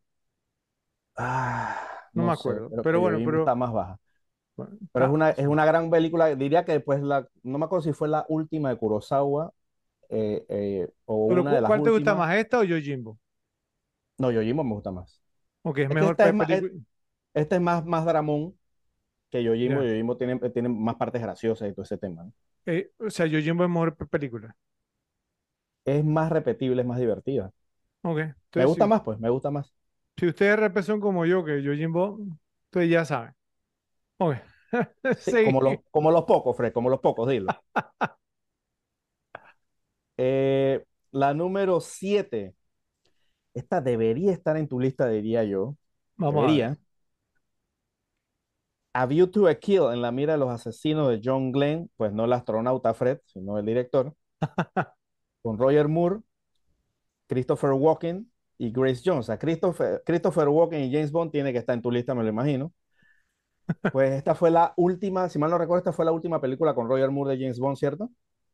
Eh, sí, sí, porque a- antes había sido Octopussy. Este, esta Octopussy, fue creo que esta fue la despedida. última y Y, y ya, se le bueno, veía ya la edad aquí. se le veía la edad aquí, se veía un poquito ridículo ya, pero es una película pues muy divertida. Como casi todas las de, no, las de Roger Moore tenían ese toque, ¿no? Roger Moore tenía ese, pues, ese carisma, pero ya aquí se veía un poquito, ¿no? Eh, eh, over the hill ya, ¿no? O sea, Sí, ya, ya como que, meh. Pero no deja de ser una gran película, bueno, y, y- y obviamente con Grace Jones, Fred, que tú la amas y la adoras, pues tiene que ser una de las que más te ha visto, ¿no?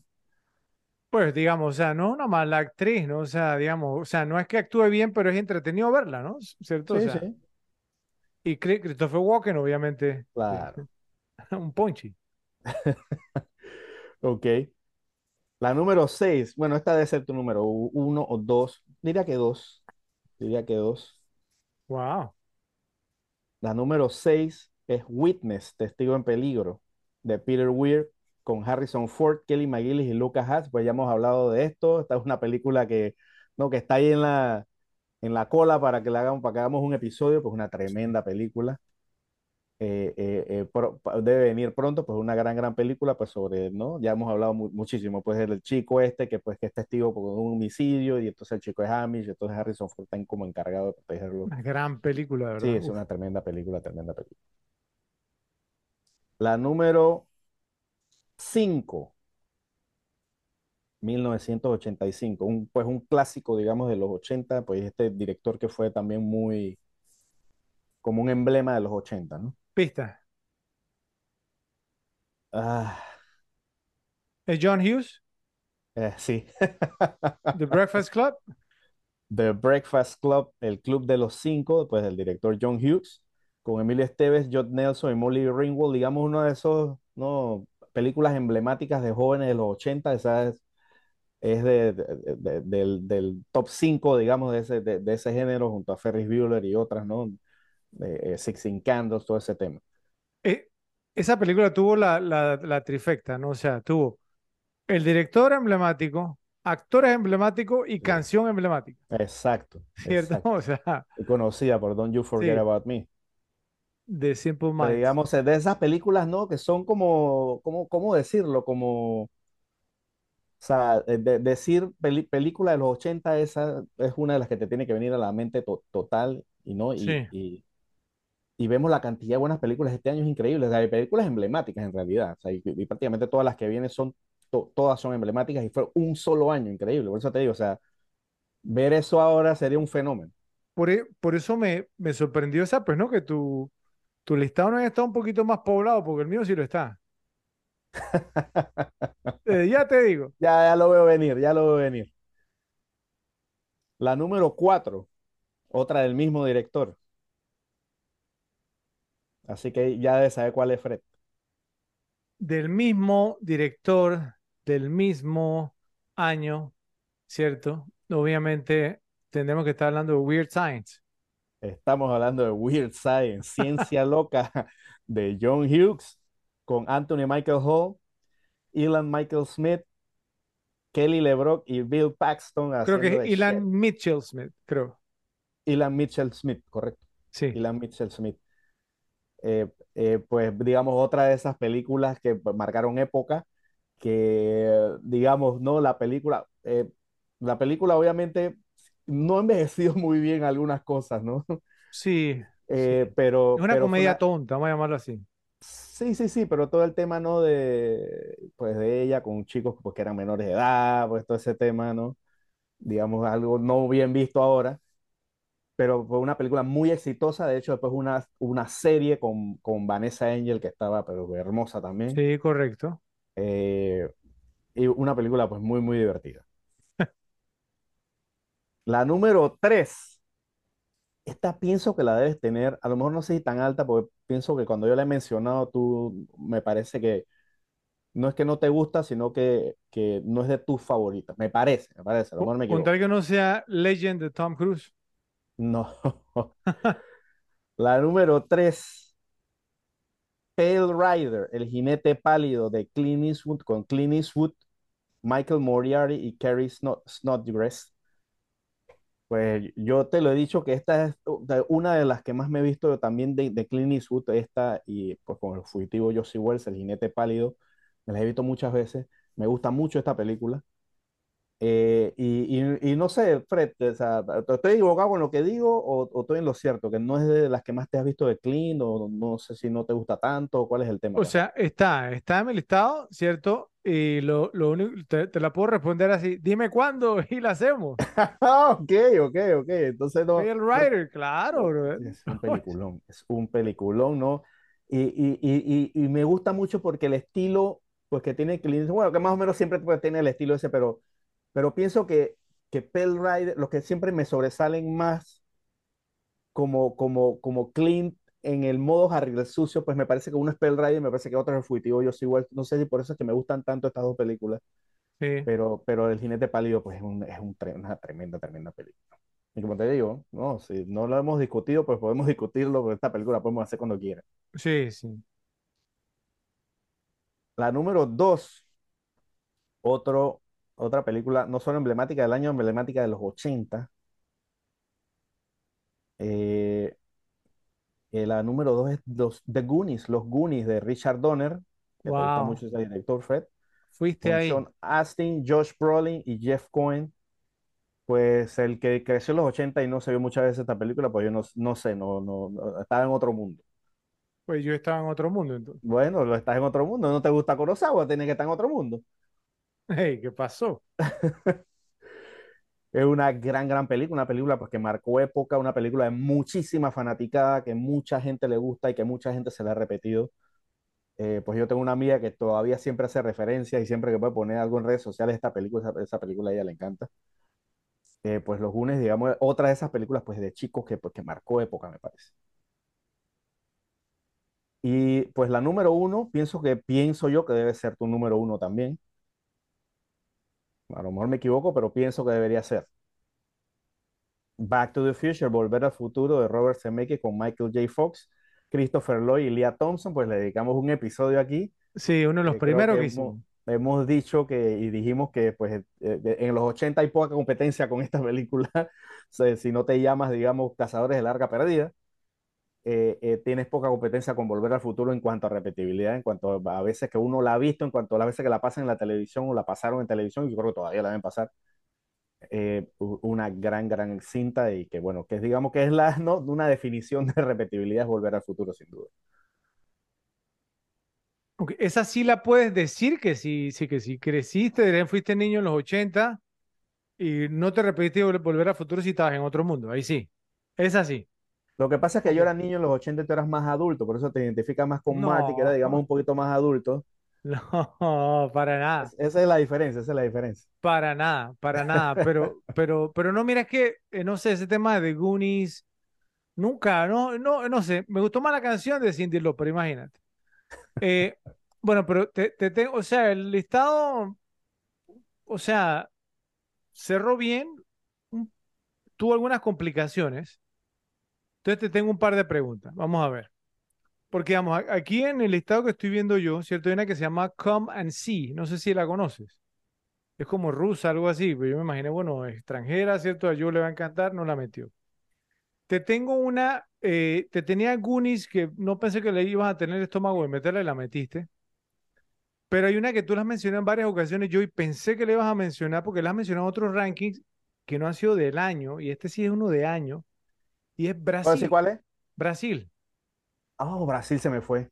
Se me fue, se me fue Brasil. Yo no Sí puedo lo- creer que no metiste Brasil pero sí cuando lo- has sí- metido en sí- varios Sí rankings. lo, sí lo hubiera metido, se me fue, se me fue. Se te fue. Sí, se me fue.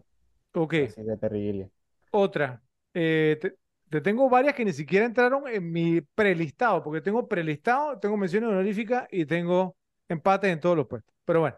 O sea, que me imagino que tú sí metiste a diferencia de, de pues, Espera, espera, no, no, no, don't steal my thunder. Espérate, te, Ok. te voy a mencionar una que te estoy haciendo Pero es que la- porque- la- la- yo no la metí porque es pesada, entonces, pero, pero no la digas, no la digas y ahora lo vemos. Eh, Reanimator, creo que es tu tipo de película, ¿no? sí, pero mira que me la he visto, pero no me la he visto tanto. Ya, ok. El- de- es del género horror comedia también. Ok, Clue, creo que también es tu tipo de película. Es de este año. Cierto, cierto, también se me pasó. Ok, no, aunque sea menciones. esta la estoy mencionando porque no estaban ni siquiera en mi radar, pero sé que son tu tipo de película. Sí. The Return of the Living Dead, El regreso de los muertos vivientes, también. No, ¿No? me la he visto tanto. Me Ya. he visto más Return of the Living Dead 3. Ok. Eh, dame un segundito. Shoah, que también tiene cara como que es tu tipo de película, ¿no? No sé cuál. es. Esa, esa es extranjera también. El color púrpura, Esa, esa es la que te, esta es la que te, te dije que, que no tuve estómago para meter. no tuviste estómago, pero, pero, Pero es una buena la, cinta. pero la es una buena pensaste. Es una buena cinta. No, no la pensé porque es una cinta heavy, no tan repetible, aunque sí es buena. Ok. Eh, bueno, creo que África Mía nunca ha sido tu, tu estilo, no creo. No. Eh, Enemy Mine, enemigo mío, esa tú la has mencionado en otros, ¿no? ¿O fui yo que la mencioné? Fui yo. Sí, o sea, sí me la he visto, pero no es que, No es que qué. no es que me la repita. Ok, un par más. Teen Wolf o Michael J. Fox. No, mira que no te la vi. Imposible Sí, que el que se vio Volver al Futuro no se haya visto Teen Wolf Sí, por sí, Michael sí J. me la vi, sí me la vi, pero na- nada que ver. De hecho, creo que la última vez que me la vi, me la pude ver hace unos, no sé, cuatro años por ahí, y yo dije, wow, esta película no envejeció nada bien. Muchas cosas. Sí, sí, muy mal. Eh, el beso de la mujer eh, araña. ¿Tú lo has mencionado? Fue- es una cinta interesante, pero no, no es que me la haya repetido muchas veces. Ok, y una más, una más, porque esta te la, bueno, un par más, pero esta te, te la menciono porque, porque la primera parte tú te la viste muchísimas veces. Gris 2. No, no, Gris es de 1982, Michelle Sí. Pfeiffer. No, The Jewel of the Nile, la joya del Nilo. Eh, eh, no me la vi tanto como la primera, definitivamente. Creo que me la he visto como dos veces, si acaso. Ya, ok, ok. Y la última, la última, Joe, eh, tiene que ver con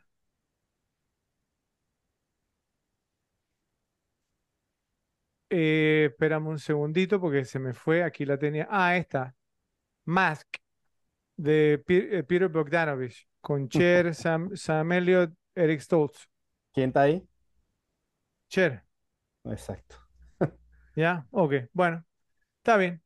Entonces, bueno, yo, eh, un listado, vamos a llamarlo así como uneven, ¿no? Un poquito disparejo porque tuviste, vamos, entonces unas muy buenas cintas, muy repetibles, muy, muy buenas y otras difíciles de, de- de entender. Entonces, vamos a ver qué dicen los repes, digamos, sobre tu listado y pues estaremos pendientes. Hasta aquí llega la primera parte del episodio de Fright Night, la hora del espanto. Esperamos que les haya gustado. Si es así, voy a pedirles que se suscriban, le den like a este video y lo compartan en sus redes sociales para ayudar al canal a crecer. No olviden hacer clic en la campanita para recibir notificaciones. Nos vemos en la próxima.